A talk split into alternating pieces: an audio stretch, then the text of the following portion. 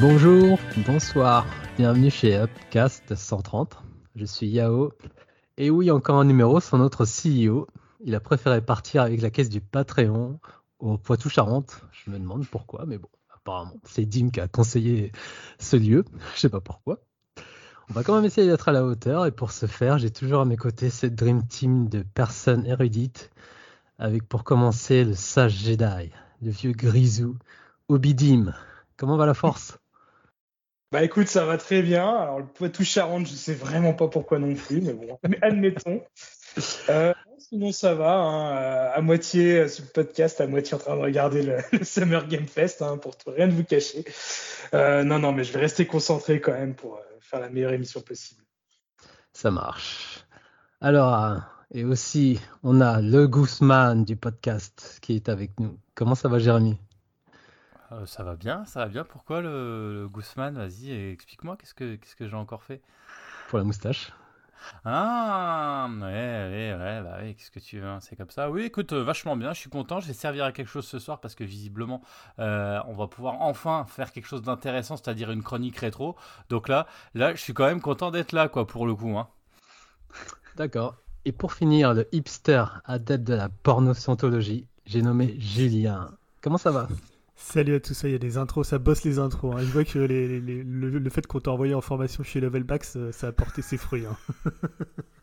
On remercie Terry euh, pour le coup, merci de l'avoir formé. Donc ben, un petit coucou pour Greg, euh, de là où tu nous regardes, on pense à toi. Petit ange parti trop tôt quand même. Hein qui va revenir, arrêtez. Il est parti tôt, mais il revient, il revient tôt aussi, il n'y a pas de souci. Ah, peut-être qu'il va passer, hein, on ne sait pas, peut-être. Hein. Ah, peut-être. Peut-être la surprise, un guest, euh, un invité spécial. Allez donc au programme. Donc Love Commune, ce sera Top Gun Maverick. Les points news, la chronique récro, vu que monsieur est râlé depuis au moins 40 numéros, ça y est, ça revient. Et pour finir, le conseil en 3 minutes. Et on y croit, on va y arriver, je pense. Un Julien. ouais, 5, allez.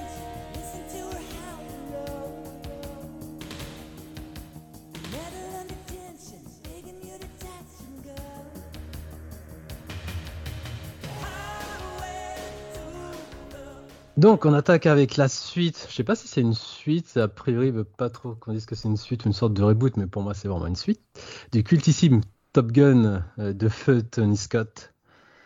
Top Gun Maverick, cette fois réalisé par Joseph Kosinski. Alors je fais vite fait le pitch. Donc euh, Maverick est, est rappelé à retourner au Top Gun pour instruire la nouvelle génération et non euh, piloter l'avion. Bien sûr, au milieu de tout ça, il va se retrouver sur le chemin de Rooster, le fils de Goose, meilleur pote de Maverick mort dans le premier. Ah, gros spoil, voilà. Et devinez quoi? Rooster a une dent contre Maverick. Et voilà le pitch, en gros. Et on va préciser que, ah oui, on n'a pas précisé en introduction, hein, pour ceux qui nous écouteraient maintenant, c'est qu'on va, pas, on va spoiler dans des zones. On va faire des zones de spoiler. D'accord, mais il faut le faire maintenant parce que si les gens, faut, faut le dire avant. On a peut-être le dire en intro, mais bon, on débute un peu dans le podcast, donc euh, pour le coup. Euh,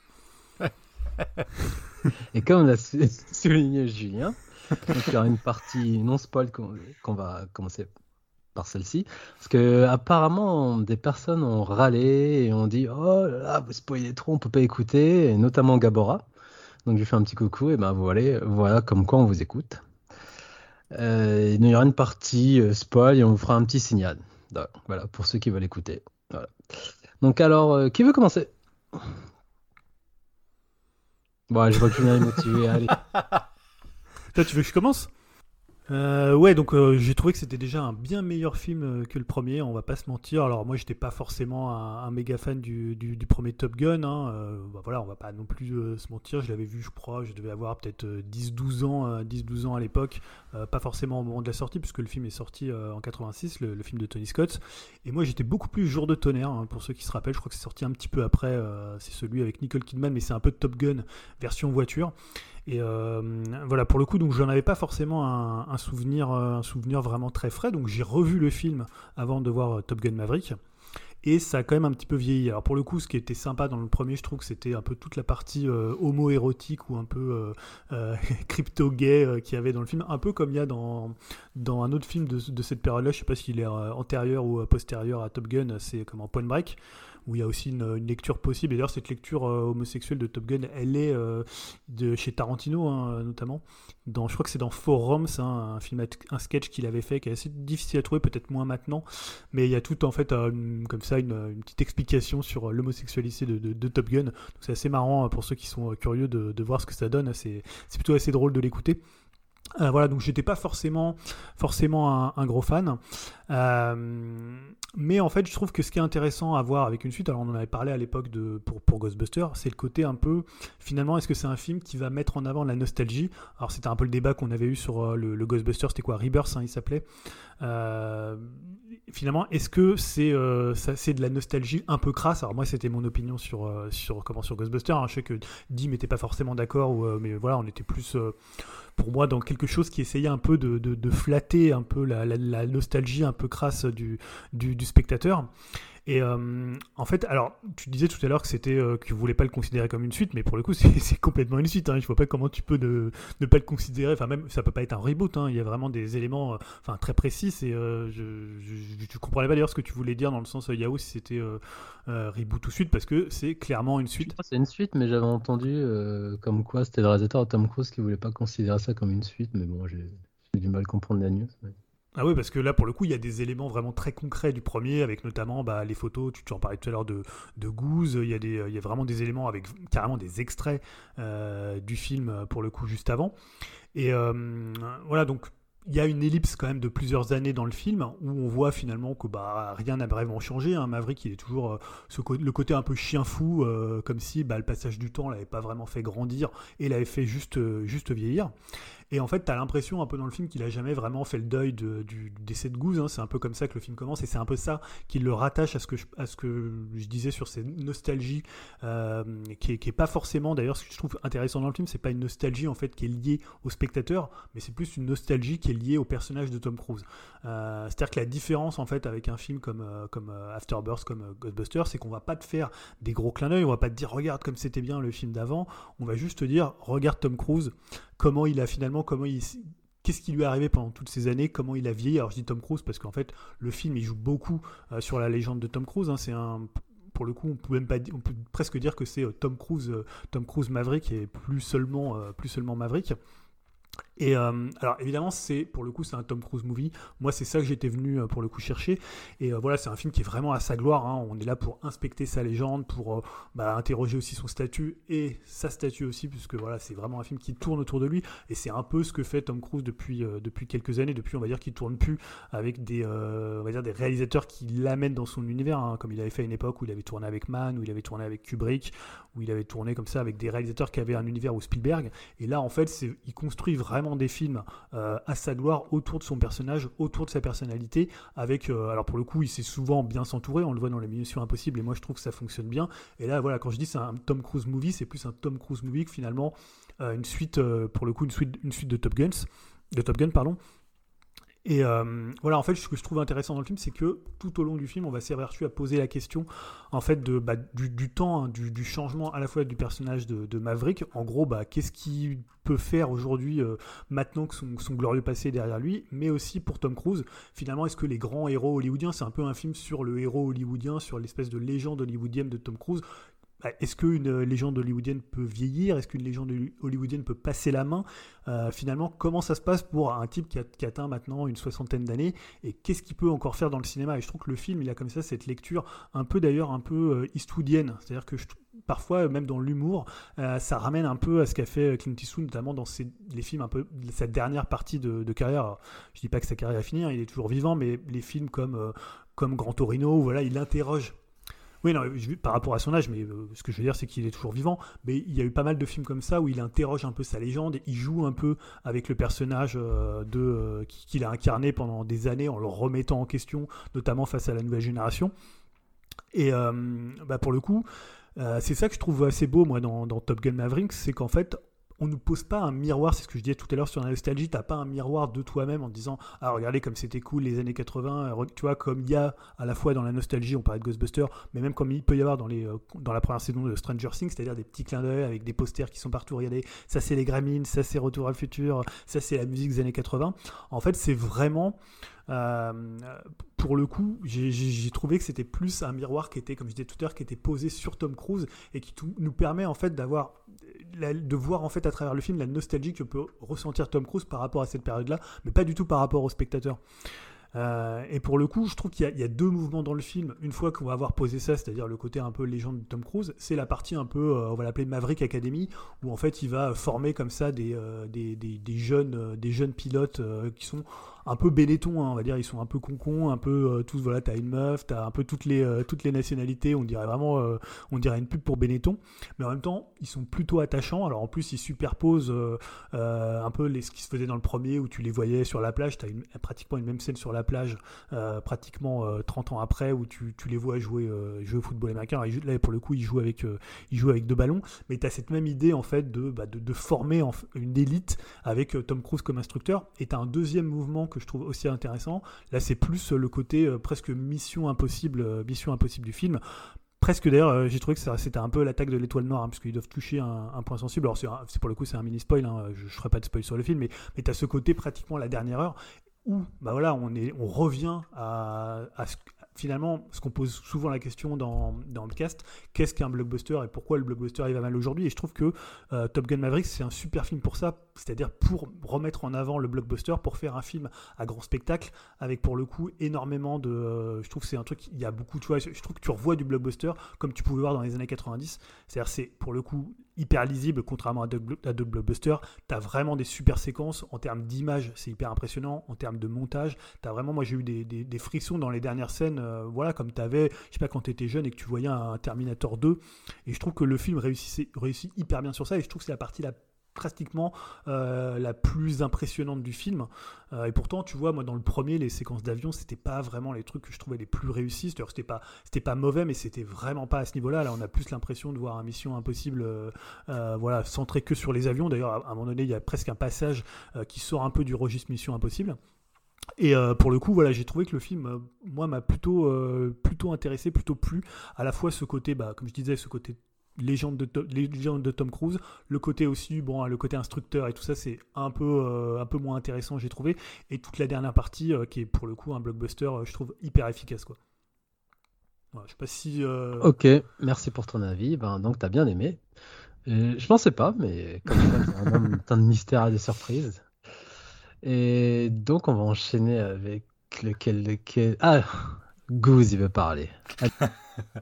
non, bah, après, après, je vais. Parce que ça, fait ça fera un petit peu écho à ce que dit Julien. Après, euh, parce que je suis assez, assez d'accord. Euh, ce qui est assez marrant, c'est que, effectivement, c'était présenté. Et comme tu dis, en ce moment, moi, c'était un petit peu.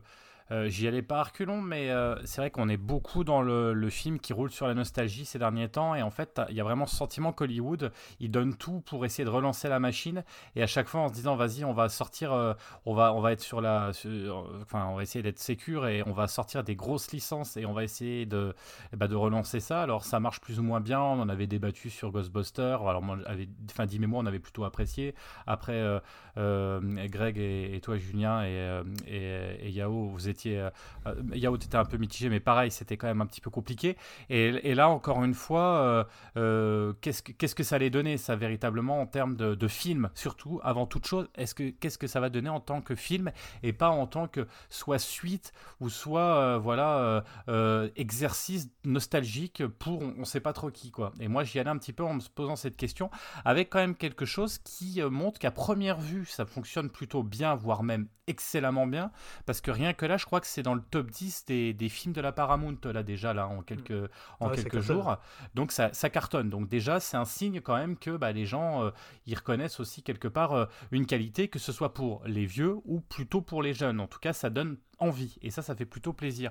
Alors, par rapport au précédent, est-ce que celui-ci, euh, il s'en sort mieux euh, Donc, c'est ce que je me disais. Est-ce que, est-ce que ça va mieux marcher? Est-ce que, est-ce que, est-ce que on va encore vivre dans le passé ou est-ce qu'il va y avoir quelque chose de, nouveau?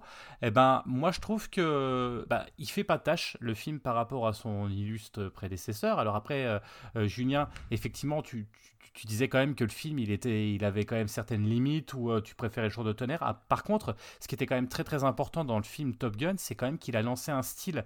Et il a lancé vraiment non seulement un style, c'est-à-dire le film, on va dire, euh, euh, d'aviation, un peu, bon, c'est un peu, un peu un peu euh, la représentation américaine et de la force américaine, mais il y avait ce style et il y avait surtout ces images iconiques qu'on retrouve dans beaucoup de films après et dans toutes les années 90. C'est le fameux porte-avions avec, euh, vous savez, les, les, les, militaires en bas là, euh, qui, sont, qui font des appels pour faire passer les avions, etc., qu'on a vu et vu revu, même dans, les, les même dans Hot Shot. Hein. c'est marrant, mais ce que je veux dire, c'est quelque chose quand même qui était très très iconique et qui était très très important. Et qui reprennent là d'ailleurs. Hein. Tout le début, c'est exactement un copier-coller euh, du film de Scott. Hein. Voilà, ça, m'a pas rassuré euh, au démarrage parce que je me suis dit, ok, d'accord, qu'est-ce qu'on fait? Mais après, on, s'aperçoit que c'est fait intelligemment quand même parce qu'il coupe quand même assez rapidement ce, ce, cet élan de nostalgie. Mais, mais mais voilà, l'importance de Top Gun, c'était quand même d'avoir lancé un style. Donc euh, là, quand même, euh, c'était important de ne pas se louper. Et, effectivement, alors moi, j'ai trouvé que c'était bien. Il se loupe pas parce que, euh, que bah, c'est ce que tu dis, quoi. Hein. Alors oui, effectivement, la qualité, bah, le scénario, on va pas, moi non plus, je vais pas spoiler du tout. Il est très classique, hein, c'est du film d'avion. Tu parlais de Star Wars tout à l'heure, c'est pas spoilé non plus parce que c'est une des premières choses qu'on apprend. Hein. Euh, euh, finalement, c'est qu'est-ce qu'on va faire comme mission. Et la mission, c'est vrai que ça prête à sourire. D'ailleurs, c'est plus un hommage effectivement à Star Wars limite qu'à Top Gun, tellement ça abusé comme ça ressemble. Mais bon, c'est, euh, moi ça m'a fait rire et ça, ça choque pas et ça j'aime pas. C'est du et c'est du basique, mais c'est du solide. Enfin, je veux dire, au moins, c'est, c'est un peu cucu concon l'histoire, mais au moins il se loupe pas. Et à la limite, un, un, c'est un film d'action qu'on veut. Enfin, d'action pas que, mais il faut pas que ça soit un truc complètement alambiqué. Et c'est tellement à la mode en ce moment, euh, enfin, en ce moment, depuis quelques années, des films d'action où il faut que ça soit faussement intelligent, hein, vous voyez de qui je veux parler, mais souvent on essaie de complexifier quelque chose qui des fois a besoin de sens et besoin de trucs simples. Là au moins c'est efficace. Euh, tu, vois le point A et, euh, l'arrivée du point B extrêmement rapidement et ça ça fait du bien et ça fait plaisir. T'es pas là pour, euh, pour essayer de... Voilà, t'es là pour regarder un truc et tu vois que ça va être simple, mais c'est pas parce que c'est simple que ça veut dire que c'est con. C'est plutôt bien foutu. Et là où je te rejoins complètement Julien, ça va être sur la partie effectivement Tom Cruise. En fait, Tom Cruise, il roule sur le film, quoi. Enfin, je veux dire, le mec, euh, euh, enfin, c'est, il, imprime le film de sa patte, mais du début à la fin. Mais, mais, mais voilà, mais pourquoi ça marche? Mais Parce que c'est Tom Cruise aussi, et que Tom Cruise, hein, c'est encore une fois, c'est pas Joel Clodo, quoi. Le mec, enfin, je veux dire, euh, euh c'est énorme, quoi. Il fait, enfin, il, est, euh, c'est un bon acteur. Enfin, les, les scènes d'action, j'en reparlerai, mais elles sont plutôt très très bien faites. Et le mec, on lui dit, ouais, bah, ce qui serait bien quand même, c'est que tu ailles dans l'avion puis tu le pilotes. Ouais, pas de souci. Les scènes d'avion, c'est lui qui pilote, quoi. Alors, pas toutes, mais ce sont des vraies scènes d'avion et il pilote. Et du coup, on voit même des fois quand il se prend des trucs ou des, où ça accède l'avion, on sent qu'il y a un, recul. C'est quand même hallucinant. Le mec, il est capable de tout. Ça, c'est énorme. Donc, il faut, faut pas, faut pas, faut pas mettre ça de côté. Euh, euh, il y a ces relations aussi. Euh, alors, il n'y avait pas effectivement la. J'ai oublié son nom. Hein, ça, ça, la, copine de l'époque dans, dans, le film. je sais ah, plus comment elle s'appelle. Tu parles de celle qu'on voit là ou? oh, ah, Penny, Penny. Ouais, je sais plus. On n'a pas perdu au change. Hein. On n'a pas perdu au change parce que, alors moi, j'ai adoré Jennifer Connelly dans le film. J'ai trouvé qu'elle était super bien, euh, assez sobre. On n'est pas dans le dans l'exagération. Elle est juste euh, magnifique comme elle est. C'était très très bien et je veux dire euh, bravo aussi parce qu'il aurait pu partir dans des trucs complètement. Non, l'histoire elle est elle est simple, elle est saine, c'est vachement intéressant. Donc sans, sans, sans spoiler et même le, le Miles Taylor qui joue qui joue Rooster, donc du coup un des personnages très très importants du film, euh, avec, euh, avec un jeune un peu compliqué, euh, avec son histoire familiale compliquée et tout. on l'avait vu dans Whiplash, cet acteur-là, hein, c'est celui qui jouait le rôle du batteur qui était déjà excellent. Et on parle des bons films, on a dit. en tout cas, en tout cas, en tout cas, voilà. Dans, dans... moi, j'ai trouvé que, que, ça faisait le café, qu'il était bien, euh, qu'il était à sa place. Évidemment, t'as un peu du Benetton, etc. Mais en attendant, j'ai trouvé que c'était plutôt pas mal foutu. Et on retrouve quand même les grosses ficelles de la, du Top Gun du premier, hein, avec des gentils qui sont pas forcément euh, gentils, enfin, surtout des méchants qui sont pas forcément vraiment méchants, etc. Donc ça, c'est plutôt pas mal. Et effectivement, euh, c'est vrai que ce qui est intéressant, c'est en termes de plan, bah, c'est que pratiquement que des images naturelles, euh, enfin des images naturelles, euh, euh, des lumières naturelles. On, évite un maximum, et ça aussi c'est une véritable plus-value, on évite un maximum de mettre des effets spéciaux pour les avions, etc. Les batailles, tout ce qui est dans les airs, c'est de l'avion, et ça fait plaisir. Un vrai film, tu vas au cinéma, et là vraiment, tu vas au cinéma, c'est du cinémascope, c'est magnifique. Et là, pour une fois, il y a une réelle plus-value. Autant là, on se posait souvent la question avec Dim et tout, oh, est-ce qu'on a envie d'aller au Cinoche, etc. Mais là, tu veux, c'est pour voir des films comme ça aussi. Alors, pas uniquement, on est bien d'accord, on aime bien aussi cinéma, réessai, etc. évidemment, mais aussi c'est ça le cinéma, c'est de s'éclater. Et c'est vrai que comme tu disais, tu as le sentiment quand même, ça faisait longtemps qu'on n'avait pas vu une bonne claque euh, dans le visage euh, de, de, magnifiques scènes. Euh, il y, a, des plans qui sont très très beaux. Euh, voilà, donc effectivement la nostalgie est là. Alors on sort sur une nostalgie mais qui est quand même mesurée, comme tu l'as dit. en termes de musique, bah, forcément on a la scène iconique. on revoit quelques scènes des années 80, enfin du film de 86.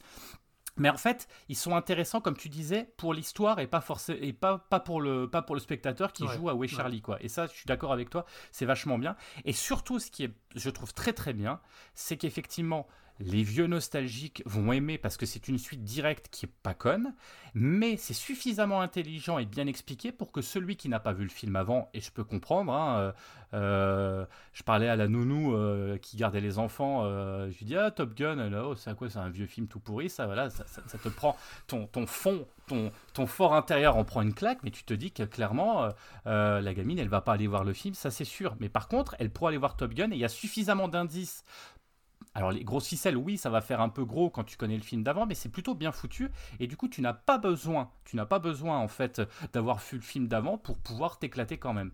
Donc pour moi, c'est du cinéma qui rêve, enfin pardon, c'est du film qui réveille le cinéma, que le cinéma aussi euh, a besoin euh, parce que c'est du vrai film euh, hollywoodien, comme tu le disais, qui fait plaisir, qui réussit. Et pour moi, pour l'instant, c'est le meilleur blockbuster. J'entends bien blockbuster de cette année, et c'est vrai que euh, au cinéma, c'est une vraie claque. Voilà, après, ce que tu mets, je sais, tu mets Northman dans les blockbusters Est-ce que tu mets le Batman de. Non, pour le coup, pour le coup, euh, pour le coup, c'est quand même. Enfin, je, euh, as raison, Julien, de dire ça. Pour le coup, un Northman qu'on a vu, c'est quand même beaucoup. Déjà, par sa violence, déjà pour commencer, par son propos, par les scènes, etc. Euh, c'est quand même beaucoup moins grand public. Et un Batman restera quand même toujours une œuvre assez spécifique. C'est du blockbuster, on est d'accord, mais euh, alors on peut parler du Marvel et des super-héros, etc. Peut-être mettons de côté aussi les super-héros parce que ça, il y en a quand même beaucoup, sans remettre en question euh, leur qualité, etc. Il y en a tellement que là, on est dans autre chose et que, et que ça fait du bien de voir autre chose que des super-héros. pour ma part en tout cas. Donc, donc oui, pour le coup, et je trouve ça plus. Enfin, moi, je me suis presque, je me suis plus éclaté à regarder ça, quoi. Ok, ben merci pour ton avis euh, aussi euh, positif. Et on va enchaîner, ben, vu qu'on parle de blockbuster, le monsieur blockbuster de la Team Upcast. Alors, t'en as pensé quoi, Dim? Eh ben, tout d'abord, hein, un peu comme Julien, euh, enfin, avant toute chose, je dois dire que je suis pas un énorme fan du premier film. Euh, sachant que moi je l'ai vu, mais euh, il y a très très récemment, c'est-à-dire il y a à peine 2-3 ans sur Netflix. Je l'avais jamais vu dans mon enfance. Oh la tête de Jérémy. aujourd'hui, quand on le découvre aujourd'hui, bah ça a quand même super mal vieilli. C'est un peu kitsch. Euh, c'était pas forcément trop mon délire, mais bon, je pense parce que vraiment je l'avais pas vu à l'époque. Et du coup, bah j'avais vraiment pas ce sentiment de nostalgie en y allant. à vrai dire je suis même pas sûr que je serais vraiment allé euh, bah, sans, euh, sans l'obligation, euh, entre guillemets, de notre critique d'œuvre commune. Mais pour le coup, bah, c'était quand même aussi bah, une bonne surprise pour ma part, hein, parce que j'ai quand même bien aimé. Alors, je parlais nostalgie, et c'est vrai que, comme aussi Julien l'évoquait, il y a plein de trucs qui ont un feeling années 80, comme Stranger Things ou le dernier Ghostbuster. Mais là, pour moi, Top Gun, ouais, j'ai limite l'impression que c'est pas du tout un feeling années 80, c'est un vrai film des années 80, je trouve, de son générique, même de la police d'écriture euh, du générique, qui fait vraiment très, euh, années 80. Je pense qu'ils ont dû reprendre la même que pour le premier Top Gun. À son histoire, en passant par la musique, j'ai vraiment eu l'impression de retrouver un blockbuster à l'ancienne. Et bah, j'ai trouvé ça vraiment cool. Et du coup, ouais, ça change quand même pas mal de ce qu'on peut nous proposer aujourd'hui. Euh, c'est vraiment un film qui transpire bah, la, location au vidéoclub, hein, comme à la bonne époque. Euh, pareil, bah, j'imaginais aussi peut-être un délire, hein, bah, comme je l'avais déjà pu l'évoquer pour euh, Ghostbuster, un, un Lego sequel, où euh, Maverick allait passer le flambeau à la jeune génération. Et bon, bah, c'est à la fois ça sans être vraiment ça. Parce que bon, on reste dans un film de Tom Cruise et c'est quand même lui la star et qui est vraiment au centre de tout, hein, comme on a pu le dire. Et euh, mis à part peut-être le personnage du fils de Goose ou le, personnage de Jennifer Connelly, les autres sont vraiment relayés, je trouve, au second plan et uniquement limite identifiables à leur euh, call sign. Alors d'ailleurs, en parlant du personnage de Rooster, hein, le, fils de, de Goose, euh, Goose mort dans le premier film, bah, je trouve que sa relation avec Tom Cruise est plutôt pas mal. Euh, vraiment sans surprise, mais euh, parce que voilà, c'est, euh, je sais pas, est-ce qu'on attend vraiment des surprises dans ce genre de film? Je sais pas. Euh, le scénario, il est assez basique. Maverick bah, revient à Top Gun, hein, et bon, euh, c'est sans spoiler non plus parce que voilà, c'est dit directement au début du film pour entraîner la, la jeune génération à défoncer une, une base ennemie euh, située en montagne, un peu à la Star Wars comme vous avez pu l'évoquer. Et euh, point barre, c'est juste ça en fait. On sait même pas la nationalité des méchants. Euh, les méchants, ils sont déshumanisés au possible. Il y a même pas un seul personnage, c'est que des avions ou des mecs qu'on voit avec des, casques d'aviateurs. On ne sait même pas quoi ils ressemblent, on sait pas quel pays c'est.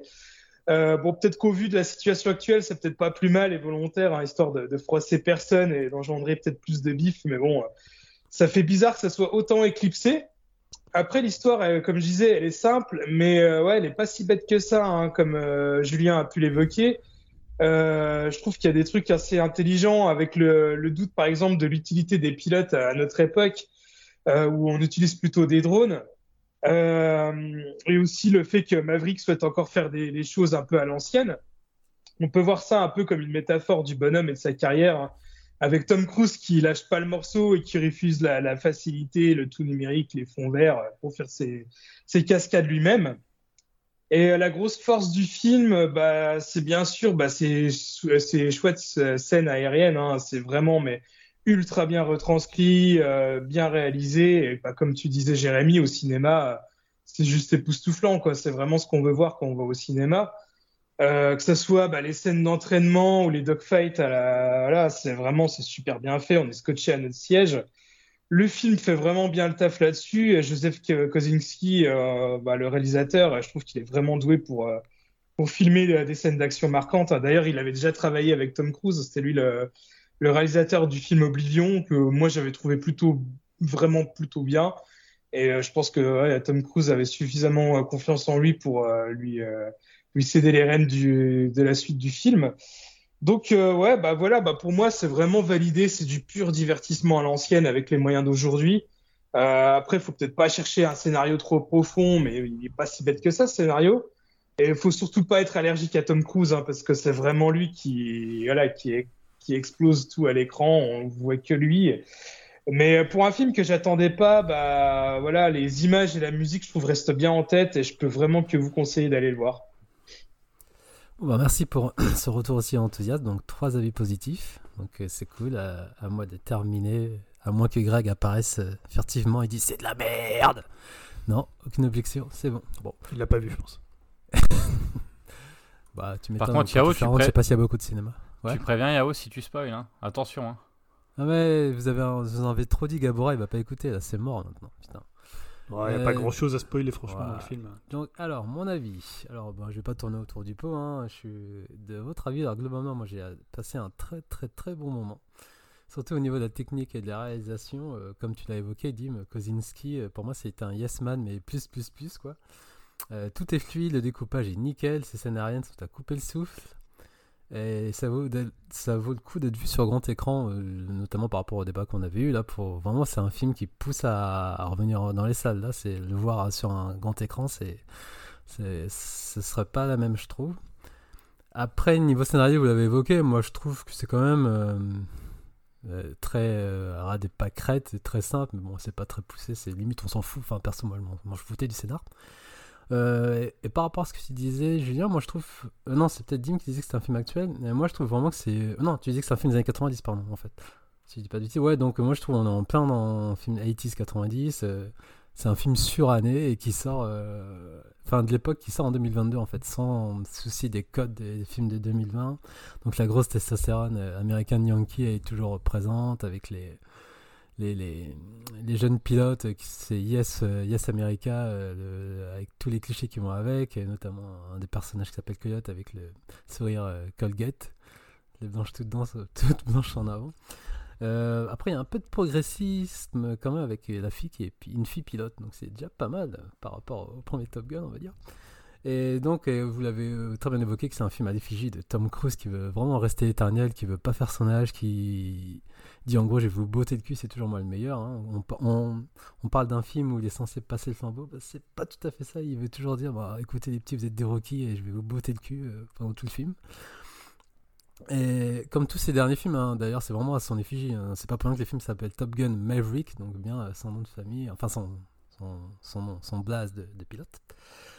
Et euh, je trouvais que le film a le syndrome Ghostbuster, comme tu l'avais évoqué, Julien, euh, sauf qu'il y va pas dans l'extrême. C'est pas un film doudou, comme l'a pu l'être le Ghostbuster, où c'était vraiment. euh, on refait les mêmes scènes telles quelles, regardez, voilà.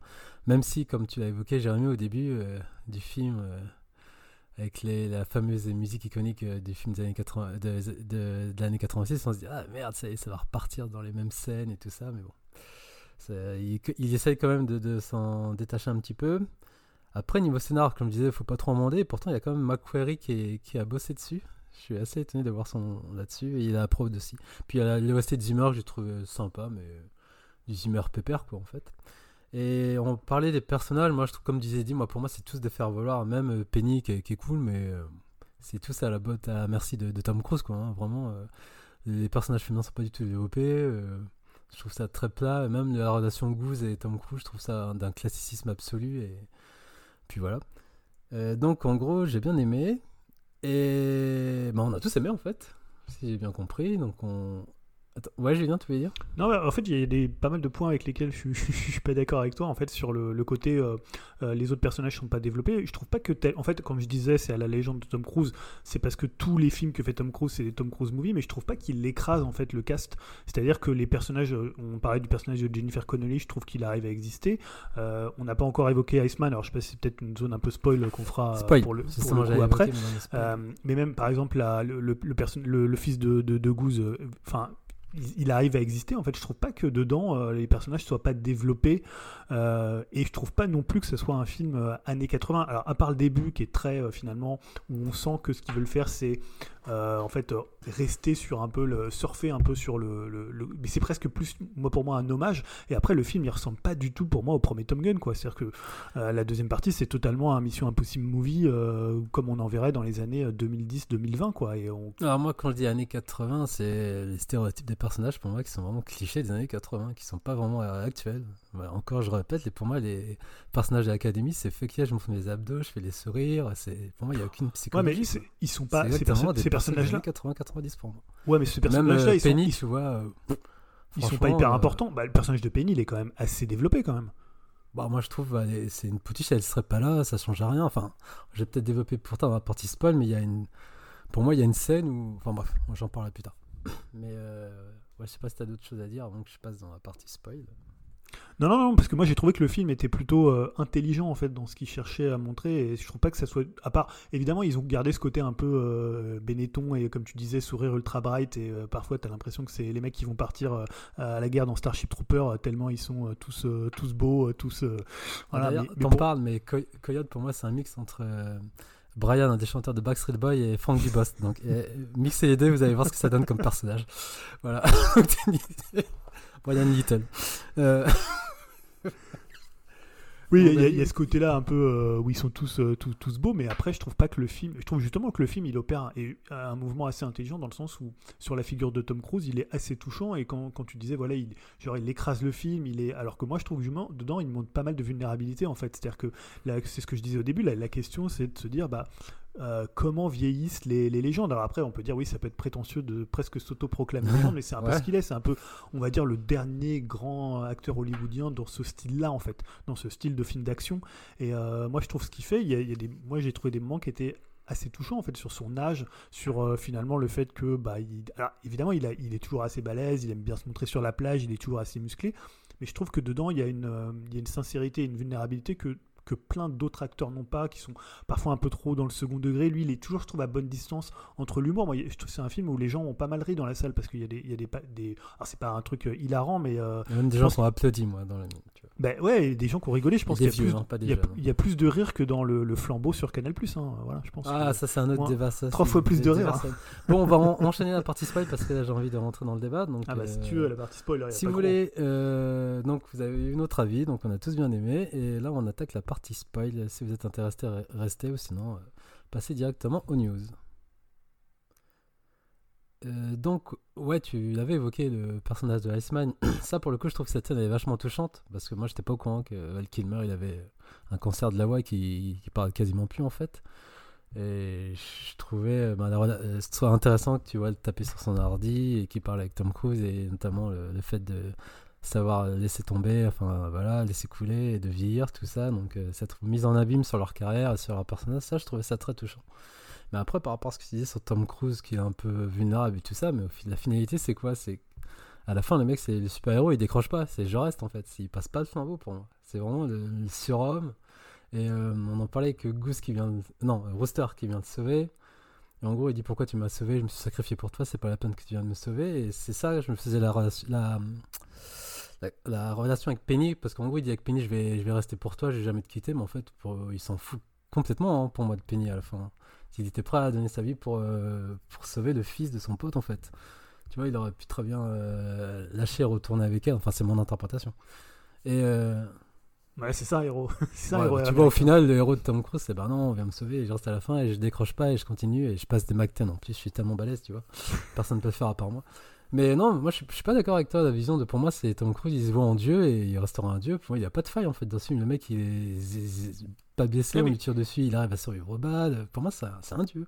Il a pas de faille en fait. oui, je suis d'accord avec toi qu'il se voit en Dieu, mais c'est un Dieu qui descend parmi les hommes, c'est-à-dire parmi ses semblables acteurs pour dire, pour partager un peu le, le- son jeu, le, le- comme s'il partageait le pain Ouais, avec tout le monde. Tu vois, il, descend dans la, il descend dans l'arène, quoi.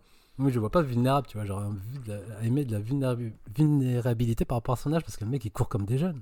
Tu vois, il a 60 balais quand même. il quand Et Yao, c'est peut-être parce qu'il le fait justement. Parce que finalement, c'est ça qui est assez marrant, c'est le, c'est que c'est lui qui fait ses effets spéciaux. Enfin, en tout cas, c'est lui qui est dans l'avion, c'est lui qui cavale, c'est lui qui s'est embêté à avoir les muscles là pour euh, pour euh, pour être au milieu des jeunes. Enfin, je pense que c'est aussi ce qui veut Ah ouais, dire. c'est un- hein, c'est un challenge après. hein. Oui, bah c'est son, c'est c'est ce qui veut dire. C'est attention les gars, m'enterrez pas trop vite parce que je suis encore là et vous êtes parti pour 10 ans. Alors après, je lisais, je suis pas sûr, mais s'il y a une suite que visiblement il voudrait plus être dedans, donc euh, peut-être Ouais, qu'il veut sûr. quand même laisser le, le flambeau. Euh, Après, après voilà, au contraire, je pense que c'est ce que tu disais tout à l'heure. On est quand même encore dans un dans une sorte de mission impossible et que le personnage principal en l'occurrence c'est lui, le héros c'est lui, et que je pense qu'on l'aurait euh, sacrifié sur l'autel de l'héroïsme à la fin, on l'aurait tué. Je pense que à un moment, je me suis posé la question, je me suis dit oh, et je me suis dit non, pas Tom Cruise, ils vont pas, c'est pas, pas possible, Tom Cruise, il va, il va vous rigoler les gars. Et quelque part, bah, moi j'ai trouvé que c'était, ça, quelque part, ça change presque aussi de- d'habitude où, euh, où souvent les vieux, les vieux, euh, les, les vieux qui reviennent, et ben on les sacrifie un petit peu comme le dieu qui retourne, euh, qui retourne dans le ciel à la fin. Salut. Ouais, pas Tom Et Cruise. là, et là, pas Tom Cruise. Et je trouve que bah, il y a une cohérence, il y a une logique qui m'a pas du tout dérangé. Moi, au contraire, je me suis dit, bah, je suis content parce que voilà, c'est un peu un happy end et voilà, euh, dans cette période un peu morose, là, tu bah, tout le monde est content à la fin. Euh, bah, c'est super quoi. Et, et d'ailleurs, si on reprend ouais. l'original. C'est ça, enfin quoique, il y a quand même euh, une mort importante. Mais ce que je veux dire, 86. c'est que je voyais pas le retour, en fait, euh, le retour euh, euh, avec les avions et tout, avec pas l'espèce de grande fête comme il peut y avoir où tout le monde les, les- les félicite, etc. Mm. Il fallait que. Et c'est pour ça que je me suis dit, non, il n'y aura pas de mort, il faut que tout le monde revienne en étant content. voilà. Enfin, sur le porte-avions, quoi. C'est un petit peu, parce que c'est un petit peu le- la, base de tout ça, quoi. Ce qui m'a fait marrer, il y a quand même une- la scène, on voit Tom Cruise courir hein, avec ses fameux euh, bras, sa façon spécifique de courir dans la forêt, ça m'a fait marrer ce passage aussi. Et quand il va re- retrouver son F-14 aussi, les incohérences du scénario, quand je dis le scénario, c'est vraiment les années 80. Bon bah c'est pas grave, hein, on peut passer au-dessus, euh, euh, à travers l'ennemi, pépère, on prend l'avion, on se casse, euh, et on nous retrouve là-haut. Et je suis tellement balèze avec un vieil, un vieux coucou, j'arrive à tout éviter, à, niquer des avions normalement qui sont censés être imbattables. Et après, bien sûr, il y a Franck Dubos qui m'avait sauvé à la fin, c'était parfait. Ça Parfait. pas du tout à la fin du Bosque. Mais fais un mix, stop euh, Brian Little, je crois, Little de Backstreet Boys plus Frank Dubos, tu fais un pho- Photoshop des deux visages et tu verras que c'est lui. Et, et du coup, ça m'a fait marrer que les acteurs ils aient subi un entraînement de malade pour, les, juste pour la scène du beach volley ou du, du football américain pour voir les beaux pectoraux, tout ça. Mais enfin, bref, voilà, c'est du pionnage. Mais sinon, ouais, pour moi, c'est, j'ai grave kiffé. Et limite, je serais même prêt à payer un 4DX parce que là, j'en ai vraiment pris plein la gueule. Et c'est réel de ouf, quoi. C'est, c'est vraiment du blockbuster que j'aime. Ouais, Dim.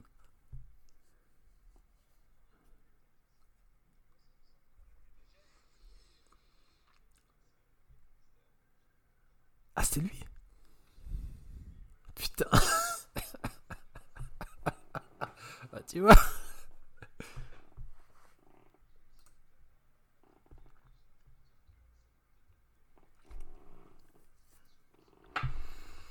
Ouais.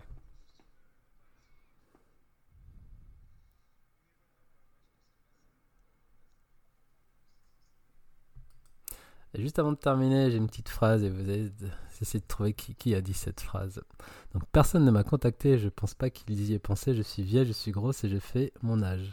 Ah, c'est l'actrice. Euh, ouais, je plus McGinnis. son nom. Ouais. Ouais, ça, euh, c'est McGillis. Sarah Ouais, Sarah ou c'est Sarah Karen McGillis. Je sais C'est plus Sarah, si je c'est Sarah. Ouais. Non, c'est Kelly. On s'est trompé, c'est Kelly McGillis. Kelly.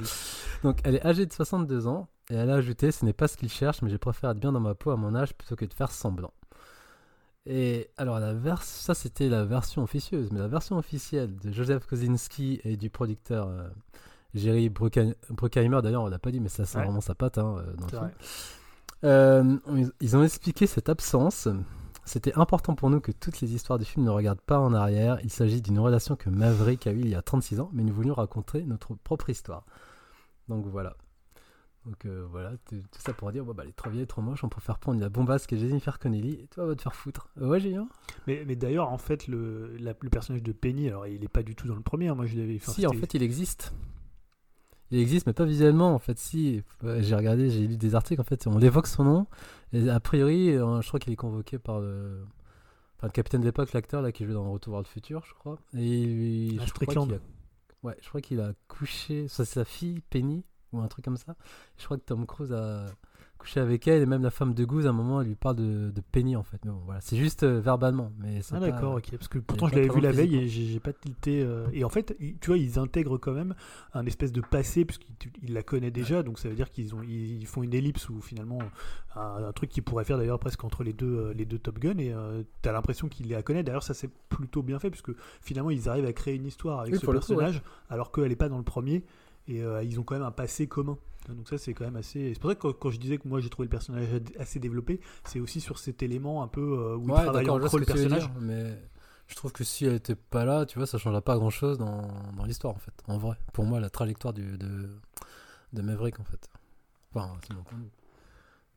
Et je me posais aussi la question par rapport à Jérémy, tu y as répondu, mais justement, est-ce que c'est un film qui s'adresse à la jeunesse ou juste aux vieux qui ont connu le film Et comme tu dis, ouais, euh, moi de mon point de vue, c'était vraiment un film pour les vieux. Et si t'as pas Ah, je pense un pas. peu comme je- nostalgie du premier, euh, mais bon, Non, vu que les parce scènes que de fight, elles sont c'est- quand même euh, C'est un film d'action qui est efficace et, et simple. Donc, euh, et à partir du moment où effectivement on te met les bons flashbacks, parce qu'il y en a quand même ouais. plutôt bien fait, il y en a pas trop. Euh, Il n'y a pas, comme tu disais, les posters pour montrer, euh, ouais, regardez, c'était les années 80 où on s'en fout, malgré le fait qu'ils mettent quand même sa veste, qu'il y ait la musique, il y a des petites choses. Y a mais la ça-. Oui, voilà, au début j'ai eu un petit le peu casque, peur, hein, mais C'est pas voilà, ça, ça. c'est pas bien ça d'ailleurs. Roulez, roulez avec votre casque, hein, n'oubliez pas. Quand même, tu vois, c'est pas un film de 2022, tu vois, c'est resté dans les années 80, on met Ouais, pas de après, masque, euh, de casque, voilà. Après, je pense que non, ça va forcément s'appeler, euh, s'appeler, ça- puisqu'il y a beaucoup, mine de rien, quand même, il y a beaucoup d'acteurs jeunes. hein. On parle de Tom Cruise, mais autour de lui, ce ne sont que des acteurs jeunes euh, et qui et voilà, ça reste une école. Il y a un côté, je pense que ça va parler plutôt aux jeunes. Alors après, euh, après effectivement, ça, c'est pas pour rien. Encore une fois, que le film marche, c'est que ça parle à tout le monde. Pour le coup, c'est un vrai film qui parle à tout le monde et qui va intéresser plus de monde. Par exemple, euh, je pense que que, que, que, du super-héros peut-être ou du Northman qui est quand même assez euh, plus des films un peu plus spécifiques quand même.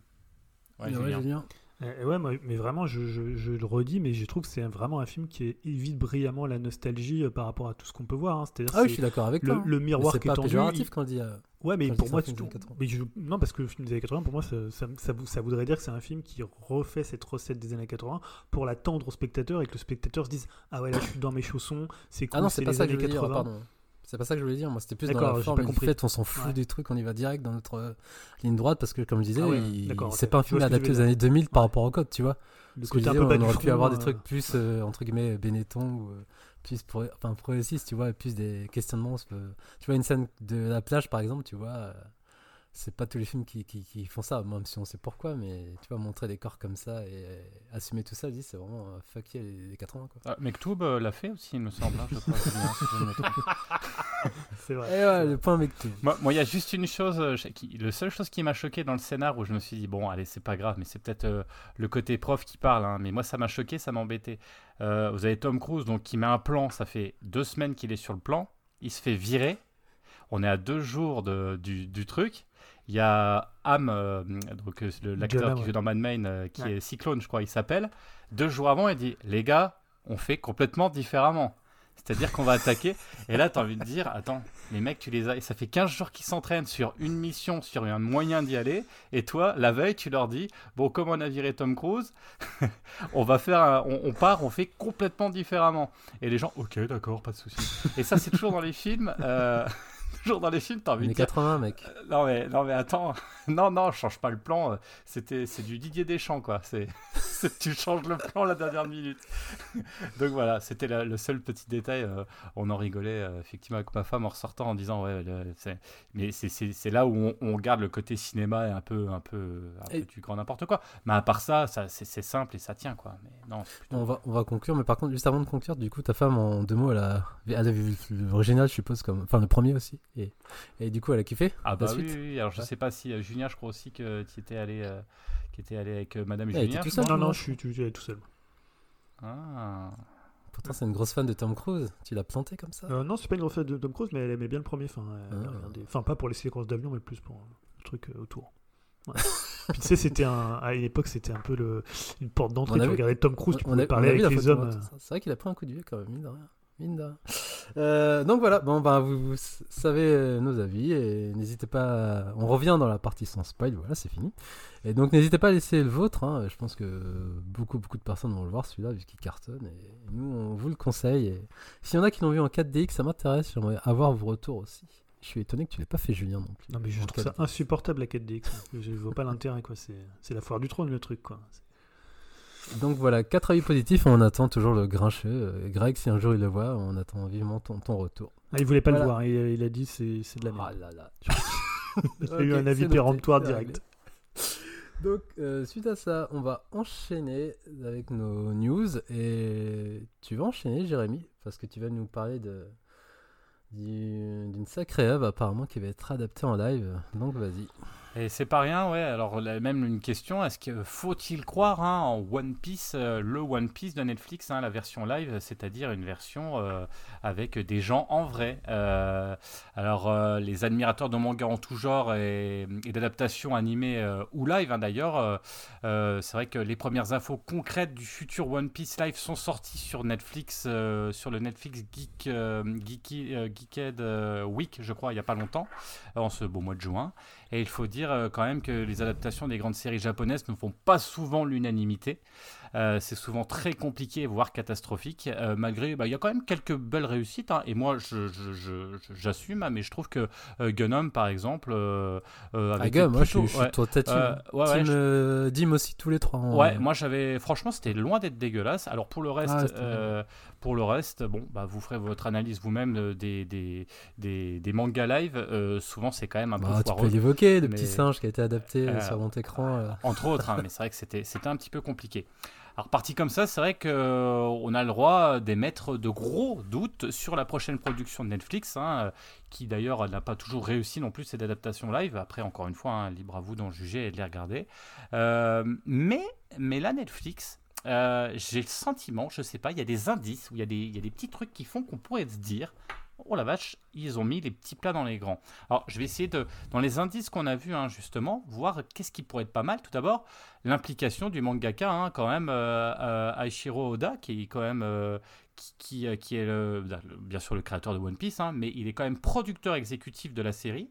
Donc, ce qui nous laisse à penser quand même qu'il n'abandonnera qu'il pas sa poule aux œufs d'or aussi facilement. Je pense quand même que voilà, il en est quand même au, c'est le centième bouquin, je crois. Hein, donc, il a quand même son truc. ça. Je, je, pense pas, je pense qu'il va faire quand même un peu attention. Ensuite, bah, tu sais, je te coupe, mais Toriyama, il était censé être impliqué dans le film évolution. Hein. Oui, mais je crois qu'il est à la dernière minute. Il me semble que je sais pas. Il a, il a été appliqué. Bon, après. Il y avait son nom. Il, il, avait adoubé le truc. Hein. C'est une autre époque. disons que voilà, ça arrive. C'est une autre époque. Ensuite, il y a quand même le showrunner. Hein, c'est Steven euh, Maeda. Alors, je sais pas si vous voyez qui c'est. C'est pas un, grand nom des showrunners. Par contre, il a fait pas mal d'épisodes d'X-Files. Il a fait des épisodes de Lost. Il a fait des épisodes de Light to Me. Ce sont des séries que j'avais trouvé plutôt correctes et plutôt pas mal faites. Et euh, bon, bah voilà, après, il faudra voir aussi son niveau de connaissance du manga. Euh, mais c'est quand même pas le premier venu, il a quand même de la bouteille, donc peut-être qu'en termes de, réalisation, ça sera quand même peut-être solide. Et je me dis, tiens, c'est pas mal. C'est alors après, euh, place aussi aux jeunes réalisateurs, mais des fois un peu foufou, un, vrai fan, des fois il fait plus de mal que de bien. Donc je me dis, quelqu'un de solide, ça peut être pas mal. Ensuite, euh, un très bon point, et là c'est pour moi le gros point, et c'est ce que vous avez peut-être pu voir en vidéo, c'est les concept art et les constructions des bateaux emblématiques, parce que c'est vrai que euh, euh, faut pas oublier que One Piece, bah, c'est des équipages de pirates avec, c'est presque une personnification véritable de chaque équipe, en fait les bateaux, hein, chaque, bateau a son, a son bateau bien spécifique, et là, ce qu'on voit en vidéo, c'est plutôt rassurant parce qu'ils sont vraiment construits et ils flottent vraiment. Donc, euh, on parlait tout à l'heure euh, des avions, euh, de vrais avions qui volaient avec pas sur fond vert. Bah là, ça a l'air de flotter, ça a l'air d'être vrai. Et pour moi, c'est plutôt un gage de qualité et de réalisme, surtout pour l'univers de One Piece. Donc, je me dis que, encore une fois, on a mis les moyens et ça fait plaisir. On va pas se retrouver, comme je disais, avec des bateaux en 3D dégueulasses, comme on voit souvent dans les trucs ignobles. Rien que pour ça, bah moi, j'ai envie de voir ce que ça peut donner. Ensuite, bah, euh, la série va se concentrer sur l'arc Is Blue, que moi j'avais trouvé, mais c'est fandard, c'est très très marrant. Euh, c'est les 12 ou 15 premiers, euh, je crois, volumes, donc c'est le début. c'est très très marrant. Ils vont d'île en île pour découvrir des personnages, des nouvelles choses. Il y a des, quand même, il y a des idées complètement folles dans cette série, donc je pense que ça va être compliqué de présenter en vrai, mais en tout cas, il prend une période qui est quand même plutôt bien. L'acteur qui joue Luffy, donc euh, c'est un acteur, euh, donc Luffy c'est le personnage principal euh, de, l'histoire, le, capitaine en fait, donc il s'appelle aussi Chapeau de paille, donc il s'appelle Inaki Godoy, donc c'est un Mexicain, alors il a joué dans dans la série, visiblement, qui a tué Sarah. Après, il n'est pas très très connu, mais il avait l'air quand même bien à fond. Et puis, euh, euh, de son interview, ça avait l'air plutôt. Euh, enfin voilà, je me disais, tiens, ça, peut coller. Je, disais pas ça il y a quelques, il y a quelques mois. Hein. Je sais pas si tu te souviens, Yao, j'étais plutôt critique. Là, je me dis pourquoi pas? Moi, je suis toujours. Moi, je, je mais alors. Pour, alors voilà, j'ai envie de laisser sa chance au produit, comme on dit. Hein, car peut-être que ça va être un cas d'école, ça serait bien. Le premier véritable manga live, enfin, déjà pas raté, ça serait déjà bien sur Netflix. Euh, et franchement, ils ont l'air de s'en donner les moyens. Alors, donc nous serons chez Upcast intraitables comme d'habitude. Hein. Pour l'instant, nous nous permettons, en tout cas moi, j'espère Dim aussi et toi Yao, je sais que peut-être un peu moins, mais je, me permets de rêver euh, en me disant que voilà, le projet il a l'air alléchant. Et là on est vraiment, hein, souvenez-vous quand il y avait les projets, là c'est un vrai projet risqué, mais s'ils arrivent à faire quelque chose, eh ben, j'espère euh, être le premier à dire, tiens la vache, bien joué Netflix et franchement c'est plutôt pas mal. Euh, Jim, peut-être tu, voulais dire quelque chose? Euh, Ouais, bah moi en fait, euh, One Piece, c'est vraiment un de mes gros manques dans les mangas. J'ai jamais vu l'animé, jamais lu un seul tome du manga papier. Et j'avoue que ça m'effraie un peu parce que là, je suis tellement à la bourre, il me faudrait des années pour attraper tout ça. Donc je me dis pourquoi pas, ça pourrait peut-être me faire une première porte d'entrée, au moins pour voir un peu, découvrir un peu l'univers. Après, euh, je, je suis pas contre un jour de m'y mettre, mais euh, il faudrait qu'il y ait un nouveau virus euh, un nouveau confinement à la dure pour que je puisse avoir le temps de faire tout ça. Mais non, c'est un peu compliqué. Et là, je me dis, si la première saison, il est à peu près une dizaine d'épisodes, je, je tenterai au moins de regarder les deux, trois premiers, voir si c'est bien ou pas. Mais au moins, ça me fera, on va dire, une première porte d'entrée. Donc ouais, moi, je suis un peu chaud aussi sur le projet, on va dire. Alors, moi, je suis toujours euh, criti- enfin, critique, très, très dubitatif parce que, encore une fois, c'est que des concept art. On sait ce que ça peut donner des concept art euh, euh, réalisés. Et il y a eu la, euh, il y a la série euh, Cowboy Bebop qui est arrivée avant. On a vu ce que ça a donné quand même, mine de rien, une prod Netflix. Et surtout, euh, j'ai du mal à voir comment ils vont gérer le cas de Luffy, vu que tu as dit Luffy c'est le personnage principal, mais il a une spécificité vu qu'il un corps élastique. Donc euh, il a aussi des noms d'attaque.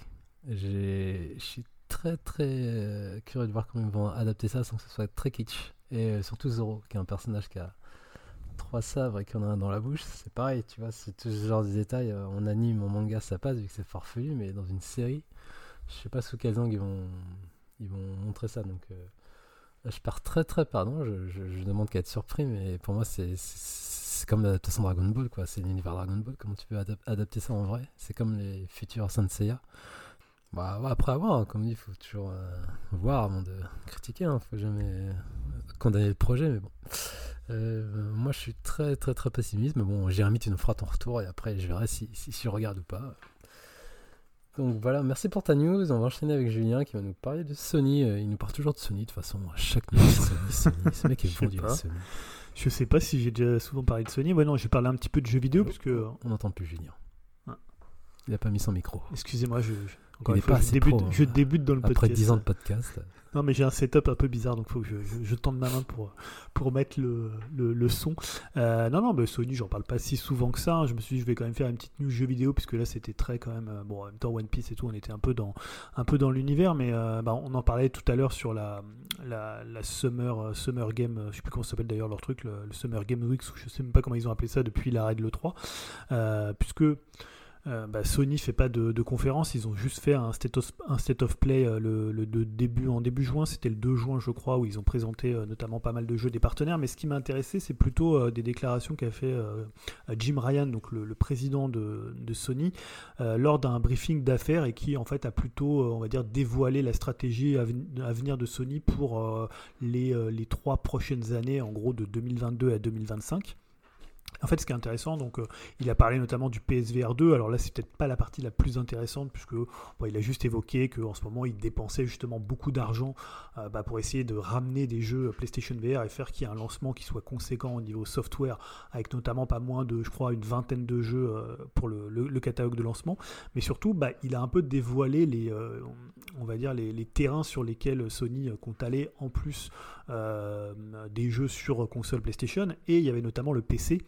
Donc en fait, Sony va vraiment, euh, pour le coup, accélérer en termes de, sortie avec un objectif de, de vente net à 300 millions de dollars pour 2022. Il faut savoir qu'aujourd'hui, en 2021, c'est 80 millions euh, de dollars sur les ventes PC. Autrement dit, bah, on peut dire que beaucoup d'exclus euh, PS4, PS5 vont débarquer sur PC. Alors on peut penser à Returnal, on peut penser à Demon's Soul, à Last of Us. hein. D'ailleurs, je crois que même là, Last of Us, au moment où on enregistre, a été euh, annoncé le, remake sur PS5, euh, Last of, Us Partie 1, et qui sortira également sur PC. Alors pas forcément euh, tout de suite, mais euh, à mon avis, ça devrait pas tarder par rapport à la sortie euh, PlayStation 5. Donc ça, c'est le premier, on va dire, euh, euh, volet de la stratégie de Sony d'aller de plus en plus vers le PC pour, euh, bah voilà, pour euh, proposer leur licence, un peu comme ce que fait Microsoft, mais eux, ils iront pas Day One. hein. On sait qu'ils iront plutôt une fois que les jeux sont euh, sortis et rentabilisés sur, euh, PlayStation. Euh, la deuxième, la deux- le, deuxième terrain, ça va être le mobile, où Sony entend porter en fait ses, IP propriétaires afin de, bah, de compléter leur, leur AAA et leur jeu, leur jeu service. Donc ça, évidemment, ils ont déjà euh, beaucoup fait de, de mobile par le passé, mais c'est un, terrain. Alors pour le, coup, là, il y a moins de choses peut-être concrètes que euh, ce qui se passe sur PC ou ce qui se passe dans les jeux services, mais c'est aussi un terrain où euh, je pense que Sony, bah, ils peuvent investir. ils restent plus non plus cantonnés uniquement à l'univers, console. Et enfin, bah, évidemment, c'est ce qu'elle fait plus, ce qui elle fait plus parler. Et on en avait d'ailleurs parlé dans le podcast, je crois, il y a un mois ou peut-être deux. C'est sur l'idée de se lancer dans des grands projets de, de jeux services. Donc, euh, ce qu'on avait dit à l'époque, c'est qu'ils en- ils, ils envisageaient de lancer euh, 12 jeux services à l'horizon 2025. Euh, ce qui est quand même conséquent. Hein. 2025, c'est jamais que dans 3 ans, donc lancer 12 jeux services, ça représente quand même un gros, un gros, un gros catalogue.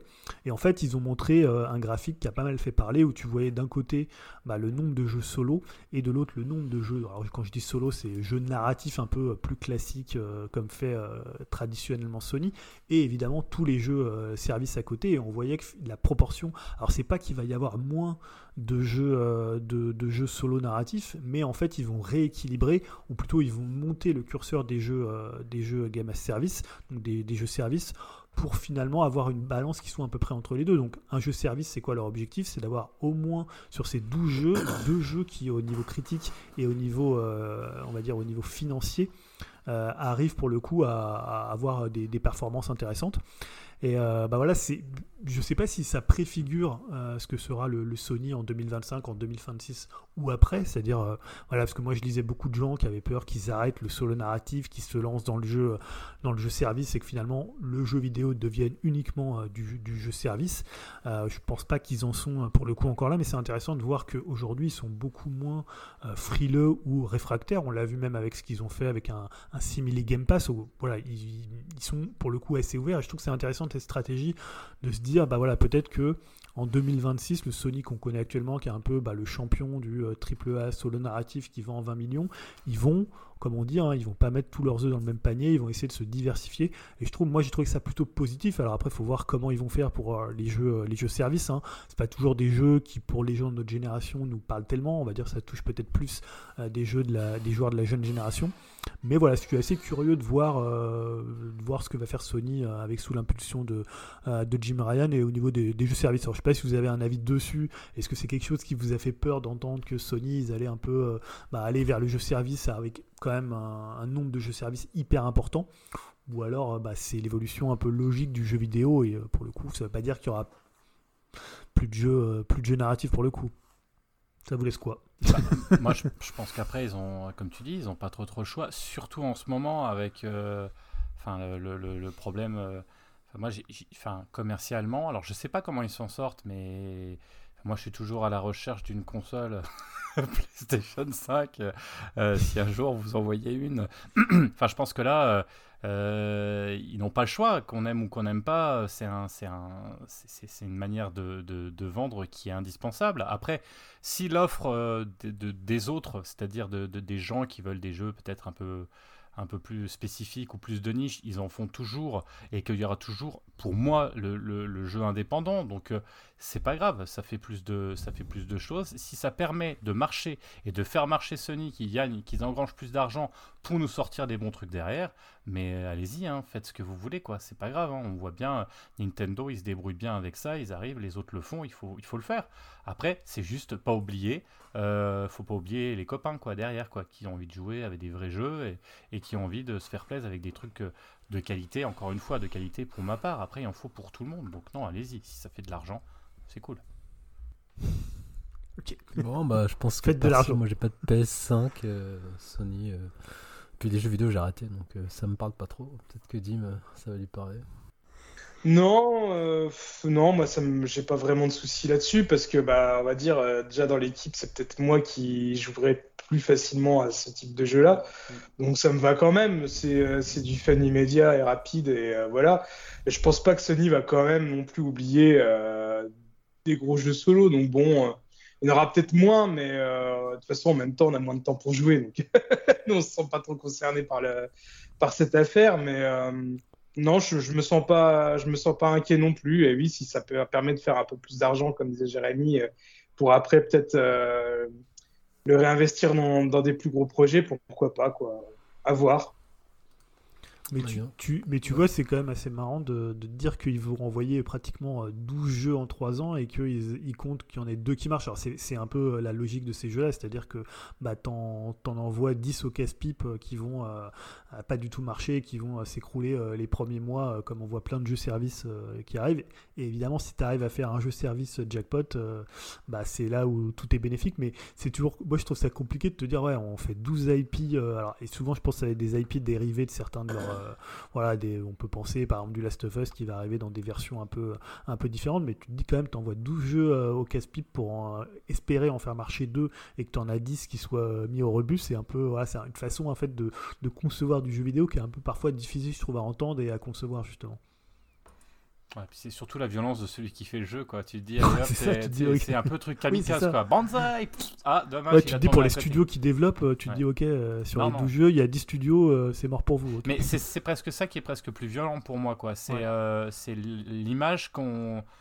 Enfin, voilà, après, après ça va être. C'est une réalité aussi, mais. Oui, c'est une réalité, mais c'est des opportunités. Après, il va falloir celui, les, petits créateurs, les petits, enfin, les, pas que les petits d'ailleurs, mais mais les, producteurs et les, petites boîtes, enfin, ça peut être une catastrophe aussi euh, en termes d'image aussi, enfin, je veux dire, euh, puis de, violence. Euh, déjà, quand on voit les gros, on va pas reparler de Blizzard, mais quand on voit la, la cata que ça peut être en ce moment, ce qu'ils font et leur, modèle économique quelque part sur des gros, on sait pas trop ce qu'ils font.